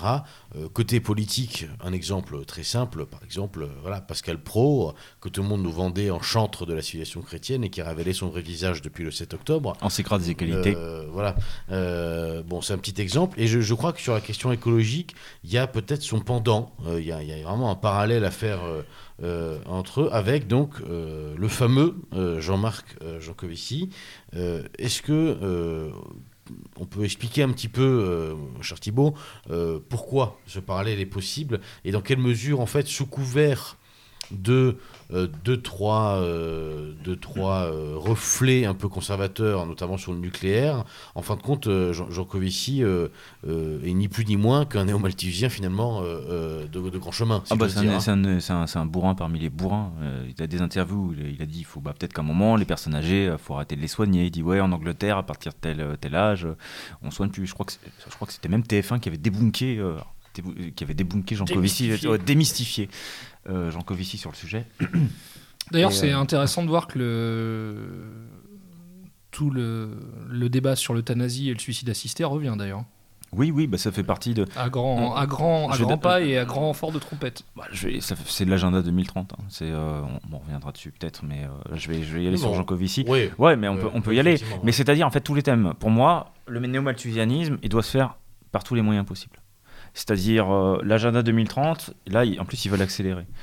C'est-à-dire que. Peut-être pour préciser, Mhm. l'agenda 2030, il y a d'un côté, c'est une chose qui existe, c'est pas une expression inventée par, euh, par nous autour de la table. Je veux dire, Ah bah non, c'est la suite de l'agenda parfaitement 21, il, est- existe depuis, euh, Il est depuis, parfaitement assumé, de- revendiqué. depuis euh, 2015. Ce sont et des objectifs de développement durable. Ce qui est a- intéressant, c'est qu'en parallèle, je, je me souviens d'une émission euh, de la Suisse des Gabiers où on parlait d'entreprise et euh, on avait remarqué avec euh, Foxley que globalement, dans beaucoup d'entreprises, notamment euh, certaines par lesquelles je suis passé, euh, qui, où il y a des plans depuis les années 2010-2015 pour 2030. Cap 2030, Horizon 2030, Objectif 2030. Et en fait, globalement, dans toutes les boîtes du CAC 40, si on fait des recherches, euh, Total, Bouygues, EDF, euh, que sais-je encore, euh, on trouve toujours un rapport avec euh, euh, 2030. 2030. L'horizon 2030. L'horizon 2030. Alors, je vais devoir. euh, donc, il y a un alignement euh, public-privé, si j'ose dire, euh, sur le sujet. Ouais, euh, là je vais, je vais devoir reciter Maurice Strong dont on a parlé, juste une citation. C'est intéressant sur la chronologie. Parce que l'agenda 2030 est arrivé en fin 2015. Mais, donc Strong est mort juste avant la COP21. Les gens disent, oh ben, putain, c'est l'accomplissement, c'est son œuvre. Enfin, c'est son œuvre. Il aurait été tellement heureux de voir l'accord de Paris, etc. Bref. Et en fait, dans son autobiographie, ça commence par un chapitre euh, de prospective euh, qui situe au 1er janvier 2031 donc soit le lendemain de l'agenda 2030, c'est la fin de l'année 2030. Et euh, c'est intéressant parce que d'ailleurs euh, Strong il est très prolixe, hein, il, aime bien ça, bon, ça raconter un peu, c'est tout ce qu'il a fait, on le comprend un peu parce qu'il a un mec il a un CV énormissime. Je veux Soros c'est un, nourrisson à côté quoi. Et et donc euh, il, est très discret sur euh, ses activités ésotériques, la New Age, euh, la fondation Manitou, la Lindisfarne Association, son ranch Baca Grande à Crestone dans le Colorado. Là, vos auditeurs pourront se renseigner, je vous filerai deux, trois liens, parce qu'il était central dans l'ésotérisme, hein, Strong. Pour refinir, je, je- de fil en aiguille, on part sur autre chose. Je vous ai parlé de son amitié avec David Rockefeller, sa proximité avec Stephen Rockefeller pour la charte de la Terre. Il y a aussi sa proximité avec Lawrence Rockefeller, parce que Lawrence Rockefeller a été quelqu'un qui était central aussi dans le côté New Age. Euh, bon. Oui, Godfrey Rockefeller au WWF, bon, bref, je ne vais pas insister. Et donc, dans son, premier chapitre de son autobiographie, qui s'appelle Where, on Earth Are We Going, qui est sorti en 2000, euh, Strong, dans le premier chapitre, il écrit je fais la citation courte, et les experts ont prédit que la réduction de la population humaine pourrait bien continuer au point que ceux qui survivent ne pourraient pas se compter à plus du 1,61 milliard de personnes qui peuplaient la Terre au début du XXe siècle. Une conséquence, oui, de la mort et de la destruction, mais en fin de compte, une lueur d'espoir pour l'avenir de notre espèce et son potentiel de régénération. Voilà. Ah, j'ai oublié de vous dire que Maurice Strong a été secrétaire général adjoint des Nations Unies aussi, parce qu'on a parlé de lui pour Stockholm et autres, mais voilà aussi parmi les postes. Et donc, euh, ce bon vieux Jean-Marc, euh, Exactement. on, le retrouve euh, finalement sur ce, sur ce genre de créneau oui, oui, on le retrouve complètement sur cet agenda, sur ces thématiques. la marotte de, la marotte de Jean Covici, c'est le CO2. Il a fait son, son beurre là-dessus. Avec l'ADEME, il a développé le concept de, pour l'ADEME le concept de bilan carbone, qui était notamment bah, qui était défoncé par un paquet de personnes. Hein. Vous pouvez voir aussi une, une conférence de Paul de Vels, qui a été un, qui est pour la société de, de, calcul de logique mathématique, je ne sais plus qui est qui revient sur, euh, sur, ce truc-là. Et euh, non, je, confonds. Donc oui, sur ce sujet, il parle beaucoup de Maurice Strong. Et alors, je sais plus, je crois que c'est Bernard Bozami qui dirige cette société qui a fait déjà en 2011 je vous donnerai les liens, un gros article et qui casse en morceaux le, vraiment le, bilan carbone. Ensuite, vous renvoie, je renvoie à plein d'autres comme Gerondeau, Gervais. Ou Gervais, parce qu'il est connu pour ça. Portillo, je crois aussi. Pour ça et pour, ses, pour ses positions sur le nucléaire, Jean Covici. Ouais, mais c'est ça en fait. Les gens disent, ouais, putain, il est bien parce qu'il défend le nucléaire. Euh, donc ils disent, bah. Euh, Cocorico Ouais, Cocorico, c'est ça. Mais euh, non, il défend le nucléaire parce qu'il dit ça, ça émet pas beaucoup de CO2, ce qui est vrai, hein, euh, mais euh, sa marotte c'est le CO2. Ce qu'il veut réduire, c'est le CO2. Il a, écrit, il a cofondé une boîte qui s'appelle Carbone 4. C'est pour diviser le CO2, les émissions de CO2 par. On dit carbone, c'est donc c'est pas pour le monoxyde, hein, c'est pour le dioxyde de carbone. Donc c'est-à-dire ce qui est nécessaire à la vie, ce qui permet la photosynthèse. c'est voilà, c'est quelque chose de vital. Le, le CO2, c'est la vie. Donc en fait, c'est comme ça qu'il faut le dire. C'est, euh, il veut réduire la, vie, en fait, une, molécule de vie. Et, est-ce que, comme Greta Thunberg, il voit le CO2 à l'œil nu? Alors, je euh, je suis pas sûr, mais punaise. Elle nous avait sorti ça quand même. Hein. ouais, je crois qu'elle avait sorti elle avait dit qu'elle voyait le CO2 à l'œil nu. Hein. Non, c'est sa mère qui avait dit ça, il me semble. Elle ou sa mère, ouais. C'est sa mère, ouais. Ah, sa mère, elle est bien aussi. Ouais, elle a l'air bien. Peut-être qu'elle était nue et qu'elle avait du CO2 dans les yeux, après la, possible. Possible. possible. Pour avancer un petit peu sur les, sur les faux prophètes, il y, y, a autre chose alors là, c'est pas une personne, c'est plutôt euh, une organisation, mais qui est quand même vraiment. Euh, j'en ai oublié de dire, Jean Covici, il est au Conseil pour le climat. Hein. Ah. Voilà. Il est au Conseil pour le climat. On y retrouve aussi euh, Laurence Toubiana, qui est envoyée spéciale pour la COP21 et qui est la patronne de l'European Climate Foundation, qui est un gros lobby présent auprès de la Commission européenne. J'en avais parlé dans mon rapport sur les ONG. Et qui est leur Fondation européenne pour le climat, mais elle n'est pas très européenne, puisque la majorité de ses bailleurs de fonds sont extra-européens extra-communautaire, pardon. Vous avez des Anglais, vous avez des Norvégiens, vous avez des Américains. Euh, dedans, vous avez d'autres personnalités dont je ne me rappelle plus trop, mais je renvoie à ce qu'on a fait sur le pass euh, carbone sur Davocratie. il y a, euh, a d'autres personnalités influentes aussi au Conseil pour le, pour le climat. Quoi. Il y a d'autres fondateurs, de, de cofondateurs de Carbone 4 aussi qui sont au Conseil pour le climat, si ma mémoire ne fait pas défaut. Et donc, il y a, il y a cette, pour l'influence du NEC. Cette organisation qui, je veux dire, qui, qui, plaît à tout le monde. En plus, elle a un logo sympa, c'est un petit panda. C'est tout gentil. C'est euh, le WWF, qui là aussi joue un rôle, en, en fin de compte, euh, assez, assez, trouble, puisque c'est drapé de bonnes intentions. Euh, je veux dire, sur, le papier, quand même, les pandas. Bah non, en fait. C'était encore une mauvaise blague. Non, mais je veux dire, plus, plus, plus sérieusement, et, et, elle est, elle est cofondée, elle est dirigée par des personnages comme par exemple Philippe de, de Montbatten, qui, qui est d'ailleurs cité dans le rapport pour une, pour une phrase qui dit en disant que si je, quand il sera décédé, il aimerait bien se réincarner euh, en un virus mortel qui mettrait fin globalement à la surpopulation. Bah, il est décédé, euh, on verra bien. Espérons. Euh, donc concrètement, le, WWF, dans quelle mesure on pourrait le qualifier là encore de, dire, de faux prophète? Un petit peu, ou en tout cas de, faux amis peut-être?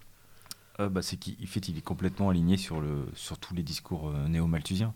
On peut prendre un exemple euh, très récent, c'était le pass climatique qu'ils avaient, c'est une, expression, mais pas que, qu'ils avaient mis en avant pour la campagne électorale présidentielle de 2022 en France. Et ils ont dit voilà, ça concerne les candidats, c'est pour faire en sorte que bah, on ne puisse pas prendre de décisions politiques si ça ne respecte pas certains engagements sur ce, ce pass climatique. Et euh, dedans, il demandait notamment à renforcer euh, le pouvoir du Haut Conseil pour le climat. on retrouve le lien avec Jean, Jean et compagnie. Et, euh, et en tant que c'était bon mytho là-dessus puisqu'ils avaient dit non non mais ça s'appliquera pas aux, entreprises aux, citoyens c'est pour les politiques quoi. Ça c'était dans l'exécutif summary Et dans le, dans le rapport lui-même, qui fait 48 pages, il mettait en place un nombre de mesures et préconisait un nombre de choses, mais évidemment que ça va s'appliquer à tout le monde, que ça soit sur le transport, euh, que ça soit sur. Il parlait du wilderness, enfin pas explicitement, le terme wilderness n'est jamais employé en France. Hein. Mais il disait voilà, euh, la stratégie biodiversité 2030, enfin au niveau européen, il n'était pas explicite là-dessus, mais il disait plus de zones protégées, des zones très fortement protégées, c'est-à-dire où il n'y a même plus de personnes qui peuvent aller, privatisation, enfin privatisation, c'est pas le terme, mais euh, protection de 30% des terres et de 30% des mers, c'est-à-dire ce qui été fait quelques mois après à la COP 15 sur la biodiversité euh, qui a eu lieu euh, au Canada. Euh, c'est des gens qui sont des, néo-malthusiens forcenés aussi, puisqu'on voit avec, avec leur profil. Le jour du dépassement, dont on avait parlé, il a été fait par le Global Footprint Network, mais euh, avec donc des gens qui font partie du Club de Rome et de Population Matters, donc deux ONG méno-malthusiennes, et ils le font en collaboration avec le WWF. Vous les retrouvez dans globalement toutes les opérations pourries. Euh, le WWF, ils ont une force de frappe qui est monumentale, puisque les plus grosses opérations d'influence de lobbying au niveau euh, communautaire, c'est eux qui les ont réussi. Ils ont réussi des fois à mobiliser 1,5 million de personnes environ, euh, ou 1,4, quelque chose comme ça, pour, divers, sujets. Et aussi, ils sont très importants sur, sur Wilderness. Il y avait par exemple un des. Quelqu'un, alors est-ce qu'il est devenu président qui s'appelle Pavan Sugdev, qui était, qui était au WWF international. Et lui, il avait fait, il avait fait une conférence, une conférence TED euh, c'est ça, il était, c'était en 2011 et c'était sur le thème donner une valeur à la nature. Et euh, six ans plus tard, il est devenu président de WWF International et donc euh, c'était un des gros promoteurs de la financiarisation de la nature et de, tout ce qui concerne l'éco-business. Pareil, en 2015, il y a le WWF toujours qui a fait un rapport qui, est régulièrement cité, qui, qui donnait une valeur aux services écosystémiques fournis par les océans.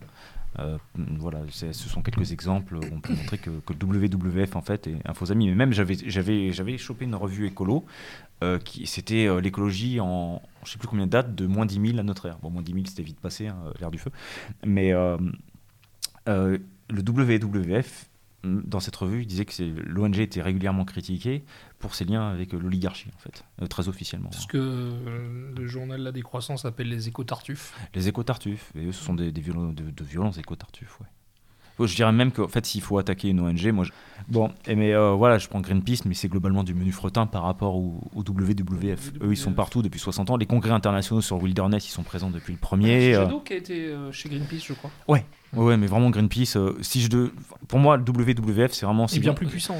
Bah, non, mais ils sont en fait. Moi, je connaissais pas trop tout ça. Moi, j'avais un autocollant Panda WWF sur un casier quand j'étais gamin. Euh, j'ai toujours à la maison d'ailleurs.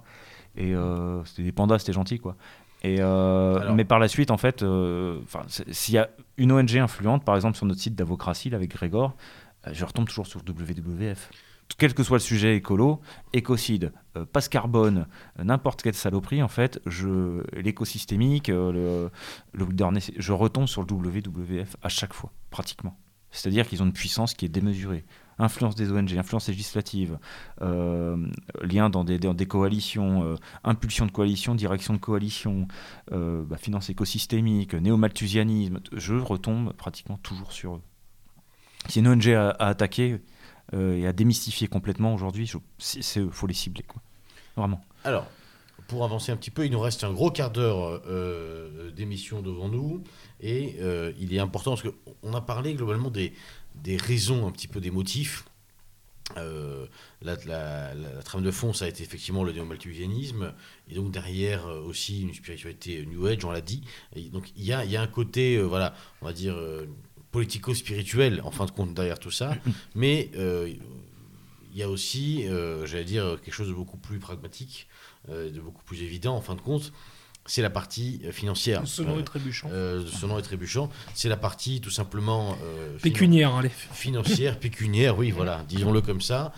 où là, l'équation, elle est simple c'est comment continuer finalement à se faire du pognon, parce que bon, là, on parle vraiment euh, de pognon. Hein, euh, euh, comment continuer à faire tomber des pépettes tout en, tout en imposant un changement quand même assez, brutal finalement. Et pour ça, et pour ça, il y a un certain nombre de moyens, de, dispositifs qui sont, qui sont mis en place. On l'a dit tout à l'heure, il, y a les investissements à, impact positif, il y a des phénomènes de compensation. Est-ce qu'on est qu'on peut un petit peu s'attarder là-dessus, l'expliquer, le développer? Alors moi j'ai plus travaillé sur, euh, sur la finance verte et la finance bleue en fait. Mais euh, déjà pour, pour vos auditeurs, on, on parle de, de valeur de la nature. Faut, faut, je vais donner quelques chiffres pour qu'ils se fassent une idée. C'est le, déjà dès, les, premiers congrès du wilderness, ils, essayaient de voir euh, bah, que- quelle valeur donnait la nature. Ils le chiffraient. euh, il y avait quelqu'un qui s'est exprimé qui a essayé de chiffrer en perte, c'est-à-dire euh, voilà combien ça coûte en dommages.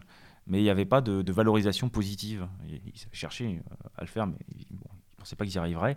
Et c'est en, en 97 qu'il y a un type du club de Rome qui s'appelle Robert Costanza, qui est toujours influent puisqu'il est intervenu dans une conférence euh, au sein du Parlement européen qui était organisée en mai 2023, qui s'appelle Beyond Growth, donc en allusion à Limits to Growth de Stockholm, et où il y a van der Leyen, Metzola euh, qui, ont, qui ont fait des discours. Euh, C'était co-organisé par des eurodéputés, dont Manon Aubry, et d'autres personnalités comme ça. Et Costanza était, était intervenu avec d'autres personnalités. C'était euh, co-impulsé par le club de Rome. voilà. Donc on parlait d'influence. Et donc Costanza, il avait évalué, il avait évalué en 97 euh, la valeur écosystémique euh, des, euh, fait, de, de- de la nature, c'est-à-dire qu'est-ce que ça rapporte en termes, de, alors que ça soit de, de- bien-être, euh, de, nourriture, de, de voilà tout, tout- tout- tout ce que ça peut faire pour, pour les écosystèmes. Un, un audit financier de la planète. Ouais, en fait, c'est ça, c'est ça. Et donc maintenant, ça a sûrement augmenté. Euh, il avait déjà fait un, petit rapport d'étape. Il a, je crois pas que ça a été refait depuis, mais ça sortira sûrement euh, bientôt. Euh, il avait actualisé ses données dans un article de 2014. Il me semble que c'était pour Nature, et il s'appuyait sur des données de 2011. Et il a évalué au niveau mondial, donc j'ai le chiffre, la valeur mondiale des services écosystémiques. Donc il gardait la même méthode de calcul. Il l'évaluait à 125 trillions de dollars. Donc des trillions, ce sont des milliers de milliards de dollars. Donc ça peut donner un petit peu une idée du business que représente euh, la conservation, restauration de la nature, puisque c'est c'est comme ça. Il y a trois faces, hein, même euh, au niveau européen conservation, gestion, restauration. Euh, vous, aviez, vous attribuez euh, à, donc à, des, à des biomes, des, euh, des types de, de- de milieux, quoi, des, euh, une valeur, et euh, vous la conservez, vous la restaurez, et vous, vous décuplez sa valeur, donc vous avez un énorme euh, retour sur investissement. Par exemple, euh, Sans, sans jamais. Il n'y a pas l'exploitation. C'est marrant. Euh, ça dépend des projets, ça dépend des projets, euh, mais euh, ça dépend des projets. Il y, a des, zones qui peuvent être dénuées d'activité. Il y a des zones, ils en parlaient dans le premier congrès sur Wilderness, où, où ils disaient bon ben, on protège, on peut faire des exploitations minières. Une fois que c'est fini, on touche plus, on laisse se restaurer. C'est variable. Comme je disais, il y a 280 294 000 zones protégées dans le monde. Donc là, il ne s'agit pas forcément des zones protégées, hein, mais euh, ça va un petit peu avec en fait. Il n'y a, pas de- il y a pas de modèle unique. Euh, il peut y avoir peut-être de l'exploitation, mais euh, durable. Mais sinon, ça, voilà. euh, mais sinon, à part ça, en fait, c'est géré quasiment comme un immeuble, finalement. Ouais, on le conserve, on l'entretient euh, et on le revend plus cher. ouais, en fait c'est ça. C'est même pas, oui, c'est même pas on le revend. C'est voilà, on a conservé, on a restauré, en investissant. Et ben, on a décuplé la valeur. C'est comme les gens qui privatisent des portions d'océan, ce que m'avait appris Yann Giron. Il me dit, bah les mecs, euh, alors s'il y a le, mythe du changement climatique, euh, enfin du non, c'est pas un mythe, le changement, ça a toujours eu lieu, quoi. On va dire ce mythe du réchauffement, euh, à cause du CO2 d'origine humaine, euh, bah, l'océan capte le, le CO2. Et ben, si j'ai une portion d'océan, je, suis opérateur d'une portion d'océan, j'aide à lutter contre le réchauffement climatique puisque je suis opérateur d'un site qui capte le CO2. Donc ça vaut tant. Donc euh, Mais, Je- mais je qui, suis mais à- qui paye ça? Parce que pour, pour nos auditeurs, c'est important de comprendre. On parle de, de valorisation. Euh, à quel moment ça rapporte? Bah, une fois que c'est restauré, une fois qu'on estime que c'est restauré, voilà. Ensuite, c'est bon, ce sont des, des grosses escroqueries. hein, pour moi, ce sont des montages financiers. quoi. Euh, c'est pareil, là, c'est la valeur à l'attribuer par un mec du club de Rome. Enfin, c'est euh, ça, ça pue quoi. Pour moi, dès le départ. Mais pour donner un petit Ça fait exemple penser aussi. un peu aux, aux agences de notation euh, Ouais, qui- extra financière. qui votaient elles-mêmes, enfin qui, qui notaient elles-mêmes euh, des entreprises euh, de- et ces entreprises qu'elles notaient avaient des parts dans les agences de notation. Mais c'est comme euh, Ma- Mathilde Junot, elle parlait du WWF, et je crois qu'elle parlait du, ça devait être du Marine Stewardship Council, ou euh, enfin, tu sais, le label MSC qu'il y a pour le poisson, ou des choses comme ça. Il disait, mais euh, en fait, ils se labellisent eux-mêmes, ils sont.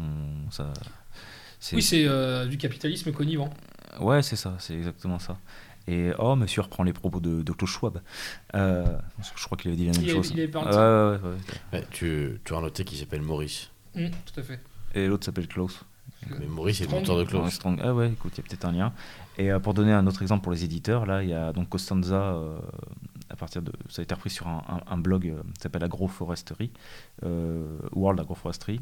Ils avaient mis euh, la synthèse des, euh, de la valeur en fait de- des, des- biomes. Et par exemple, euh, ce, qui, ce qui est évalué euh, comme ayant le plus de valeur, et vous comprendrez le lobbying qui est fait euh, sur ces points-là, ce sont les récifs coralliens qui soi-disant blanchissent à cause de l'activité humaine. Il y a un rapport qui a été publié par un think tank en février ou mars 2023 qui montre qu'en fait le récif corallien adore l'eau chaude. Plus l'eau est chaude et plus euh, plus en a. Voilà. Donc dire l'eau l'eau chaude tue les récifs coralliens, c'est faux, tout simplement. Et vous avez la mangrove aussi. La mangrove, c'est une des grosses marottes du forum de Davos. Donc c'est la forêt humide, quoi.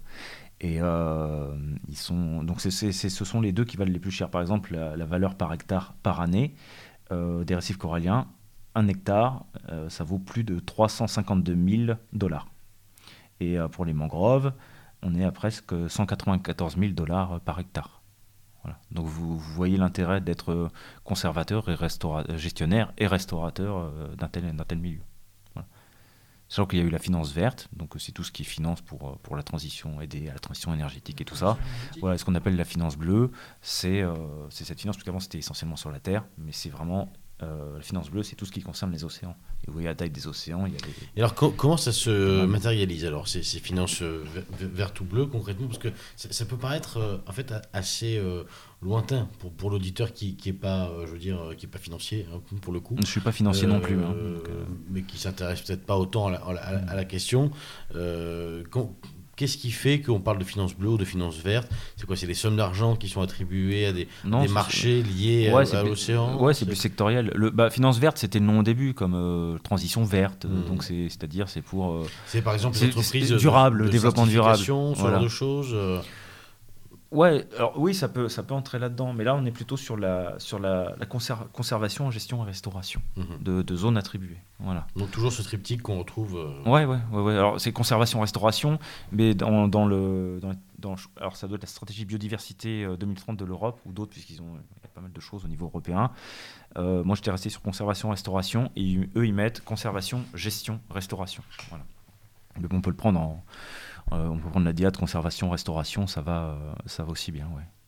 Et l'idée, c'est aussi d'associer, euh, des fois ils associent les populations. Par exemple, il y a le Pew Charitable Trust qui avait fait beaucoup de lobbying. euh, alors, est-ce que c'était en Polynésie? Je crois que c'était en Polynésie. Ils avaient fait chier les gouvernements locaux pour, euh, pour créer des aires marines protégées. Le gouvernement local, il a vu venir et dit non, non, ça va être une, une, aire euh, marine euh, gérée, donc publique. Et donc les mecs, ils n'étaient pas opérateurs. Ont dit ouais, on est d'accord avec vous, mais non, pas protégée. C'est pas vous qui l'opérez, elle va être gérée et gérée localement. Voilà.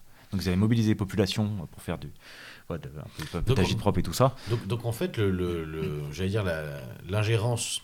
À une époque, on, l'a- on sait que l'ingérence a été, on pense aux conservateurs, a été sur des motifs euh, fallacieux évidemment, mais euh, démocratiques, euh, les droits de l'homme, Ouais, euh, l'arme chimique, etc. Et globalement, euh, l'escroquerie euh, qu'on nous a servi sur l'Irak euh, en 2003, demain, ça sera la même sur, euh, je sais pas, le Brésil, mais ça sera plus des armes chimiques, mais globalement, on parlera de, d'un bio- L'écocide. d'un biotope, en- d'écocide, c'est ça. biotope en danger. Et ouais, ou même il y a, il y a un autre concept. En fait, tous les concepts sont, sont liés. Bah, il y a une écologie des concepts, et on peut rigoler là-dessus. Euh, je vais revenir sur ce terme. Je peux, je peux revenir juste sur le terme d'écologie parce que, en fait, tout à l'heure, je vous ai retrouvé une citation qui me semble euh, intéressante et qui précise, euh, parce que comment j'ai percuté en fait la différence écologie et environnement. Parfait, parce qu'après on, on aura une dernière question, donc euh, un petit peu. Il faut, que sur, je, euh, faut que je réponde sur, sur ce, que, ce, que, ce que tu m'as demandé avant. Et ouais, ok. Et en fait, ce que disait, c'est grâce à Gregory Betson, donc qui est un. Un, un grand esprit qui est euh, du euh, pas forcément. Alto Euh, ouais, Palo Alto, la- les conférences Messi, tout ça. Et j'ai retrouvé une citation de son livre Le tome 1 de son Vers une écologie de l'esprit. Et, euh, et qu'est-ce qu'il disait dedans? Il disait Les questions que soulève ce livre sont bien des questions écologiques. Comment les idées agissent-elles les unes sur les autres? Y a-t-il une sorte de sélection naturelle qui détermine la survivance de certaines idées et l'extinction ou la mort de certaines autres? Quel type d'économie limite la multiplication des idées dans une région donnée de la pensée? Quelles sont les conditions nécessaires pour la stabilité ou la survivance d'un système ou d'un sous-système de ce genre? Certains de ces problèmes seront concrètement analysés par la suite, le but de ce livre étant surtout de nettoyer le terrain pour que des questions comme celles qu'on vient d'évoquer puissent être posées d'une façon sensée. Et là, je me suis dit, mais il parle de questions écologiques, mais ça n'a rien à voir avec l'environnement. Et c'est là que j'ai percuté euh, la différence écologie-environnement. Je dis, putain, oui, l'écologie, c'est l'interaction au sein d'un- système. Et donc, c'est vraiment distinct de l'environnement. Et c'est à partir de là que j'ai vu. euh, mais je me suis rendu compte il y a peut-être deux ans, hein, pas plus. D'ailleurs, cette interconnexion dont tu parles, euh, cette interdépendance entre tous ces Ouais. sujets, c'est-à-dire l'écologie vue comme système global, ça se traduit dans le militantisme gauchiste, par exemple, parce qu'ils appellent euh, l'intersectionnalité des luttes. Ah oui, mais complètement. C'est C'est- voilà, ça, ça en fait Finalement, euh, une nénette comme Kimberly Crenshaw euh, traduit Maurice Strong. Je vois même pas qui c'est. Bah, c'est le- le- celle qui est à l'origine du concept d'intersectionnalité des luttes. Voilà. Non, D'accord. mais En même, gros, euh, une femme noire lesbienne. Voilà. mais- Mais même plus. femme plus- noire et lesbienne, quoi. Voilà. Plus, plus prosaïquement, euh, simplement, euh, par exemple, euh, dernièrement à l'automne, il y, a- il y a eu une tentative de création de, de ZAD euh, dans, dans le sud-ouest de la France. Et bon, sur les images euh, qu'on peut voir diffusées d'ailleurs par les créateurs de la ZAD, donc c'est une ZAD contre une, la construction d'une autoroute, mais je veux dire, pourquoi pas? La Euh, fameuse A69, Voilà, tout à fait. Et euh, donc les gars prennent sans jeu de mots. les gars, les gars prennent un bâtiment à un moment donné et le- leur premier réflexe c'était de balancer un drapeau de la Palestine. Pourquoi pas aussi Enfin, je veux dire, c'est pas le problème, mais ça n'a rien à faire là concrètement. Et c'est effectivement ce qui explique, en fait. Oui, mais tout est lié. Voilà, Voilà. cette espèce de, Donc, euh, de convergence. euh, Bah, c'est ce qu'on disait, ça se traduit d'ailleurs, encore une fois, je veux dire, dans si le lexique, ce qu'on disait tout à l'heure, écocide, féminicide. ouais. C'est comme si on est à un match de foot avec un, un drapeau noir, quoi. Ça, c'est vraiment ça. Ça n'a rien à voir. Alors, euh, juste pour finir sur le Brésil, Un trois par- couleurs. avec parlait- des nuances de noir. on parlait des, euh, on parlait des divers concepts euh, qui pourraient être utilisés. Il y, a- il y en a un qui est encore plus méconnu, mais qui, euh, qui, a- qui, qui appuie l'écocide, s'appelle les neuf limites planétaires. Et, euh, Les on a neuf limites planétaires. Ouais, fait- on a fait un article dessus sur Davocratie. Il est très important. Puisqu'il y a par exemple la, Global Commons Alliance qui est vraiment euh, un organisme euh, très, euh, très influent sur les questions du, wilderness. Parce qu'ils ils disent nous voulons le triomphe des communs mondiaux. Ils sont, bon, on n'a plus le temps, mais ils, sont, ils font partie pour moi des plus influents au monde. Je les traite dans le, rapport sur le wilderness. J'en parle d'ailleurs sur Davocratie aussi. Et ils parlent des neuf limites planétaires. Et ça s'est créé suite, enfin, en s'adossant aux neuf limites planétaires. Les limites planétaires, c'est, bah voilà, on dépasse, euh, je je sais plus exactement comment, quelles sont les limites, mais euh, voilà, si on dépasse ça, ah, c'est irréversible. Si on dépasse telle limite, c'est irréversible. Avant, on était à 3. Maintenant, on est à 6 limites planétaires, euh, soi-disant dépassées. Et voilà, ce serait, ce, serait, ce serait un drame. Le gars qui a créé ça, Johan Rockstrom, il me semble qu'il est aussi au Club de Rome, hein, d'ailleurs. On retrouve à peu près toujours les mêmes.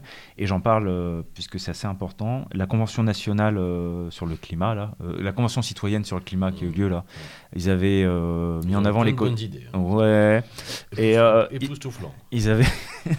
les bras m'en tombent. Ça a- donne- non, mais c'est- envie d'être démocrate. hein. Ce genre de truc. euh, Et, euh, et donc, ils avaient mis en. Pareil que ça a ils- été complètement phagocyté, ceci. ils voulaient- ils voulaient une C'était prévu pour. Ouais, ouais, ils voulaient une reconnaissance de l'écocide. Et ils s'appuyaient notamment sur les neuf limites planétaires. Ils voulaient aussi une inscription dans la loi des neuf limites planétaires. Donc c'est méconnu, mais quand vous regardez ce que ça recoupe et qui est derrière, on revient à peu près sur les mêmes schémas, comme à chaque fois. Mais surtout, la, force, après on, passera à la dernière question, mais la force de la, de la proposition, j'allais dire, c'est que globalement, qui peut, euh, sans s'être vraiment renseigné, spontanément se dire, euh, voilà, l'écocide, je suis contre Enfin, je veux dire. euh, mais, Mais moi je suis pour. En fait, dans, dans l'idée, je suis Voilà, pour. voilà, en fait, c'est ça. c'est-à-dire C'est euh, c'est ça le problème, c'est que globalement, massacrer un écosystème et des dit, animaux euh, et tout ça. Non, personne, peut, va, personne va se féliciter de Céveso, de Bhopal, euh, Non, de l'usine non, non, AZF, voilà. euh, de la tragédie de Tchernobyl. Et même, voilà. mais en fait, mais de, c'est. De Fukushima. Mais même quand on, quand on te montre Ah, Fukushima quand même. euh, mais quand on te l'huile de palme, quand on te montre le- les dégâts de l'huile de palme, les, familles, les, les orang-outans, euh, les, Non, mais effectivement. les les- familles les, les dégâts mondiaux, les dégâts mondiaux sont assez lourds. Les dégâts mondiaux peuvent être assez lourds. Et donc, spontanément, on a tendance à être pour. euh, et on se rend compte qu'en fin de compte, ça, ça cache, comme souvent, des petites choses. Alors, une dernière question, peut-être, pour aller de Je voudrais juste dire un dernier mot parce qu'on a sauté dessus, mais enfin on l'a sauté sur les personnages qui sont vraiment importants quand même. Qui est un des plus emblématiques et médiatiques, c'est Al Gore, Ah, bah oui. oui, membre du directoire de Davos. effet, ancien vice-président des États-Unis, qui a fait le fameux documentaire euh, Cette vérité qui dérange. Enfin, alors là, c'est l'anti- l'antiphrase par excellence. hein. Cette, cette vérité qui dérange. Ce mensonge qui, a- ce mensonge Ce- qui ce arrange, en fait. Mais c'est arrange. comme la charte de la Terre, faut tout inverser, Ouais, en fait. c'est- de l'antiphrase en permanence en fait. Et euh, ch- chose qu'on oublie souvent de dire, c'est qu'il avait créé avec un certain euh, David Bloud, qui est un ancien de, de Goldman Sachs, un, un fonds. Euh, un- je crois que Génération c'était un- Je crois que c'était un, hedge- un hedge fund. Génération Investment Management. Investment ouais. Management, où il vendait des droits d'émission de gaz à effet de serre. David Blood, euh, le bien nommé. Alors, euh, D'ailleurs, surnommé par les, euh, par les détracteurs et les ennemis euh, de Blood et de, de Gore, Blood and Gore, sang et horreur. C'était le surnom de ce, de ce hedge fund.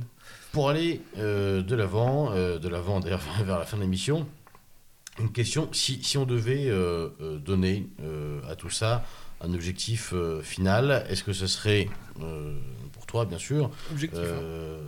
voilà, euh, plutôt l'instauration finalement d'une forme de crédit social C'est un instrument, le crédit social. euh, c'est- ou alors complètement, simplement et uniquement euh, la, la réduction euh, d'un nombre mondial et global de, de population. euh, réduction maximale de la population mondiale et puis réduire ce qui reste en esclavage.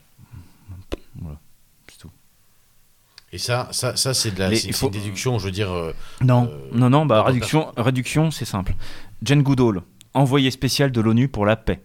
Elle était même au, au- au Forum de Paris pour la paix, tout ça. Et elle est euh, intervenue à Davos en 2020, je crois. Et euh, je crois, pour la date, je suis sûr de l'intervention. hein. Et du contenu de l'intervention, elle a dit bah, le problème qu'on a aujourd'hui, c'est euh, c'est qu'on n'a pas la démographie d'il y a 500 ans. 500 ans, c'était 500 millions de personnes environ, ce qui était marqué sur les Georgia Guidestone. Ted Turner, donc un, un magnat des médias, fondateur de CNN, cofondateur d'AOL Time Warner, fondateur ou dirigeant, je ne sais plus à un moment, euh, qui est aussi le fondateur de la United Nations Foundation, donc la fondation des Nations Unies, qui est directement liée à l'ONU, avec le soutien de Maurice Strong. euh, il a fondé avec le soutien de Maurice Strong, elle existe toujours cette, euh, cette fondation. Il avait dit, bah, euh, en fait, voilà, faut suivre comme, euh, ah, faut, faut un milliard de personnes sur Terre globalement, un, ou deux, ce qu'avait dit Ehrlich. C'est ce qu'ils disent publiquement. hein. Donc en privé, vous imaginez ce qu'ils disent. Euh, Ehrlich, pareil, il dit euh, bah non, faut réduire. James Lovelock, le père de l'hypothèse Gaia, qui était à, Population Matters, qui est mort il n'y a, il a pas longtemps, euh, bah pour lui, euh, on lui a dit alors, euh, avec le Covid, machin, il dit ouais, Covid, c'est Gaia. Et puis, euh, ouais, pour sur Gaia, bah non, pas plus d'un milliard de personnes. Et à chaque fois, c'était entre 500 millions et un, milliard de personnes. Donc, oh, non, c'est très officiellement. hein. Il y a un film d'ailleurs À qui chaque fois, c'est, euh, la théorie Gaïa euh, de Lovelock qui la- Mm. qui l'épouse. Euh, c'est avec Mark Wahlberg et Zoe Deschanel, mais le nom m'échappe là. Je sais pas si ça doit avoir une quinzaine d'années ce film. Oui, en effet, Maurice, on, on laissera les, auditeurs euh, retrouver le nom du film et nous le mettre en, en commentaire, ce sera euh, bien sympathique. Alors, euh, Thibaut, on va te laisser donc euh, terminer ce que tu nous euh, expliquais et puis on va gentiment se diriger vers la fin de l'émission. Mais on était sur, le, sur un petit peu les, euh, le projet de réduction de la population en crise sociale. Je disais que publiquement, les, ils, sont, ils sont déjà assez radicaux, que ce soit Ted Turner, que ce soit Jane Goodall, que ce soit tout, fait, tous les pontes. Hein. Euh, Winfrey aussi. gens- C'est assez peu su, mais elle est. C'est une néo-malthusienne convaincue. Ouais, mais c'est, en fait, c'est pas étonnant, puisqu'en 2009, elle était présente au Good Club. Au Good Club, ouais. de, euh, Où il y a Gates d'ailleurs, je et crois. Gates, euh, Enfin, et Melinda, et est deux. Ouais, ouais, euh, Gates, euh, Gates, Buffett, et puis Soros, euh, c'était euh, pour euh, ap- aplanir la courbe de la population Voilà, mondiale. Enfin, régler, voilà, comment, comment Aplanir la courbe, je crois. Ouais, c'est ça, euh, aplanir la comme, euh, courbe. Comme on a entendu euh, au moment de la pandémie. Aplanir Ouais, la courbe. ouais, ouais, exactement. Donc, euh, non, l'objectif, c'est faire ça. Ensuite, les objectifs sont multiples, c'est-à-dire, on se dit, mais le phénomène transgenre, bah ouais, mais les transgenres, ils font pas d'enfants. Euh, le, jour du passement, bah ouais, mais ils font pas. Autonomie, autonomisation des femmes, bah ouais, comme ça, elles vont bosser, et puis, bah, euh, le foyer nombreux, c'est. Oui, participe. terminé. à- Tout ça, tout ça, ça en ouais. participe. Le, le programme, euh, là, euh, de, développé depuis 2009 euh, sur la santé sexuelle, l'éducation sexuelle, parler de masturbation aux gamins, les sexualiser dès l'enfance, bah ouais, mais la masturbation sur les, sur les glandes endocrinales, la thyroïde et tout ça, bah, ça a des effets qui sont complètement dévastateurs. Donc c'est- tout ce qui est fait pour fragmenter, fracturer d'une manière ou d'une autre, tous les, tout ce qui est mis dans, dans l'eau, tout, euh, tous les perturbateurs endocriniens, Ouais. tous les développements de pathologies, euh, tout- en fait, absolument partout, tout est fait. Ce le- qui, ce qui est intéressant, ce qui est intéressant peut-être euh, pour, pour, euh, commencer un petit peu la, la conclusion de l'émission, ce qui, ce qui est intéressant à retenir sans doute, c'est que souvent, ce qui peut être gênant quand on parle de, de projets de réduction de population, c'est que c'est souvent tiré, j'allais dire, à, à grands traits, euh, souvent aussi un peu capillotracté pour le, pour le, euh, pour le, pour la démonstration, parce que on nous sert une explication en fait. euh, euh, toute, toute faite en disant voilà, il va se passer ci, il va se passer ça. C'est un peu ce qu'on a eu au moment du Covid ou avec le vaccin. Je, remets, évidemment, je ne suis pas en train de dire que le vaccin est bon pour la santé, absolument pas. Je dis juste que on nous sert à chaque fois des solutions un petit peu simples en disant voilà, le vaccin c'est fait pour tuer tant de millions de personnes directement, maintenant, demain, etc. Or, dans la, dans, dans la réalité, les choses sont toujours multifactorielles. Euh, le, le mal vient en fait de partout. Il n'y a pas un problème, il y en a dix à la fois. Et c'est et c'est intéressant d'avoir ce genre de peut-être de discussions et de sujets un peu transversaux qui permettent de s'apercevoir que, en effet, tout est lié et que, Par et- et contre, que- on peut remarquer qu'il y a que quand le même cheval de Troie avance partout et qui Voilà, converge. il y a beaucoup de choses mais- qui convergent. Mais ça, c'est ce que je voulais dire tout à l'heure, parce qu'on est parti sur autre chose. Mais on parlait d'accélération, il y en a qui disent Ouais, on les a eu avec le Covid, ils reculent. Ah, mais non, ils reculent pas. On est arrivé à, à la, au mi-parcours de l'agenda 2030, là, je crois en septembre. En septembre. Et chaque, euh, chaque mois, l'ONU met en avant ce qu'on appelle le Goal of the Month, euh, l'objectif du mois. Et euh, en- septembre, leur objectif du mois, c'était les actions d'accélération. Voilà, on arrive à mi-parcours de l'agenda 2030. Objectif du mois, c'est les actions d'accélération pour aller encore plus vite, parce qu'on est très loin des objectifs. Donc ils reculent pas du tout, ils sont au contraire en Non, train non, d'accélérer là-dessus. Et c'est vrai qu'il y a une congruence de, de phénomènes. Quoi. Voilà, chers auditeurs, D'ailleurs, donc, phénomène est le titre du film, j'ai retrouvé. On arrive. film de euh, Shyamalan. On arrive gentiment, euh, chers auditeurs, sur la, sur la fin de cette émission. Évidemment, euh, il y a eu pas mal d'informations. Je, je pense que c'était un petit peu dense, mais comme le rapport, en fait, et, et ça fait du bien de temps en temps aussi d'avoir une, une production, euh, une production un peu, un peu, un peu épaisse. hein. C'est c'est idiot, mais euh, qui permet, euh, avec beaucoup de références, avec beaucoup de renvois, et qui permettra aux plus curieux et et, euh, et intéressés d'entre vous tout simplement de creuser le sujet et d'aller un petit peu plus loin qu'une vidéo de 20 minutes de Jean-Marc Jancovici. Voilà. Euh, en tous les cas, un grand merci Thibaut euh, d'être venu nous, nous visiter à nouveau. Est-ce qu'on peut Avec rappeler plaisir, où est-ce qu'on peut retrouver le rapport Sur le site euh, de la Fondation Identité et Démocratie, mais j'enverrai le lien. Voilà, Le lien sera évidemment dans la description. Je l'ai mis aussi sur, sur mon, en haut sur mon compte Twitter. Voilà, en page d'accueil de mon compte Euh, Twitter. Sur ton euh, fil Telegram d'Avocratie, je l'ai. je Ouais, il est sur Davocratie. crois que tu l'as mis Mais mon Twitter, bah, vous tapez Thibaut sur Twitter, vous me trouverez. Et puis euh, il est, euh, il est sinon- en, publication épinglée. Et Voilà, sinon, donc, d'Avocratie sur Telegram. Chers auditeurs, Maurice, un grand merci. Merci à vous tous. Merci pour ce moment. Merci, euh. Maurice. Et puis, euh, Merci. une dernière chose, euh, voilà, vous, chers auditeurs, vous, vous posiez peut-être des questions sur nos pseudos, euh, et maintenant vous avez peut-être une petite indication de pourquoi euh, Maurice s'appelle Maurice euh, à, ce- à ce micro. Voilà. vous connaissez maintenant son, son idole. Merci à Mon tous. idole. Merci à tous. À très bientôt et surtout à l'abordage. Et, pas, de quartier.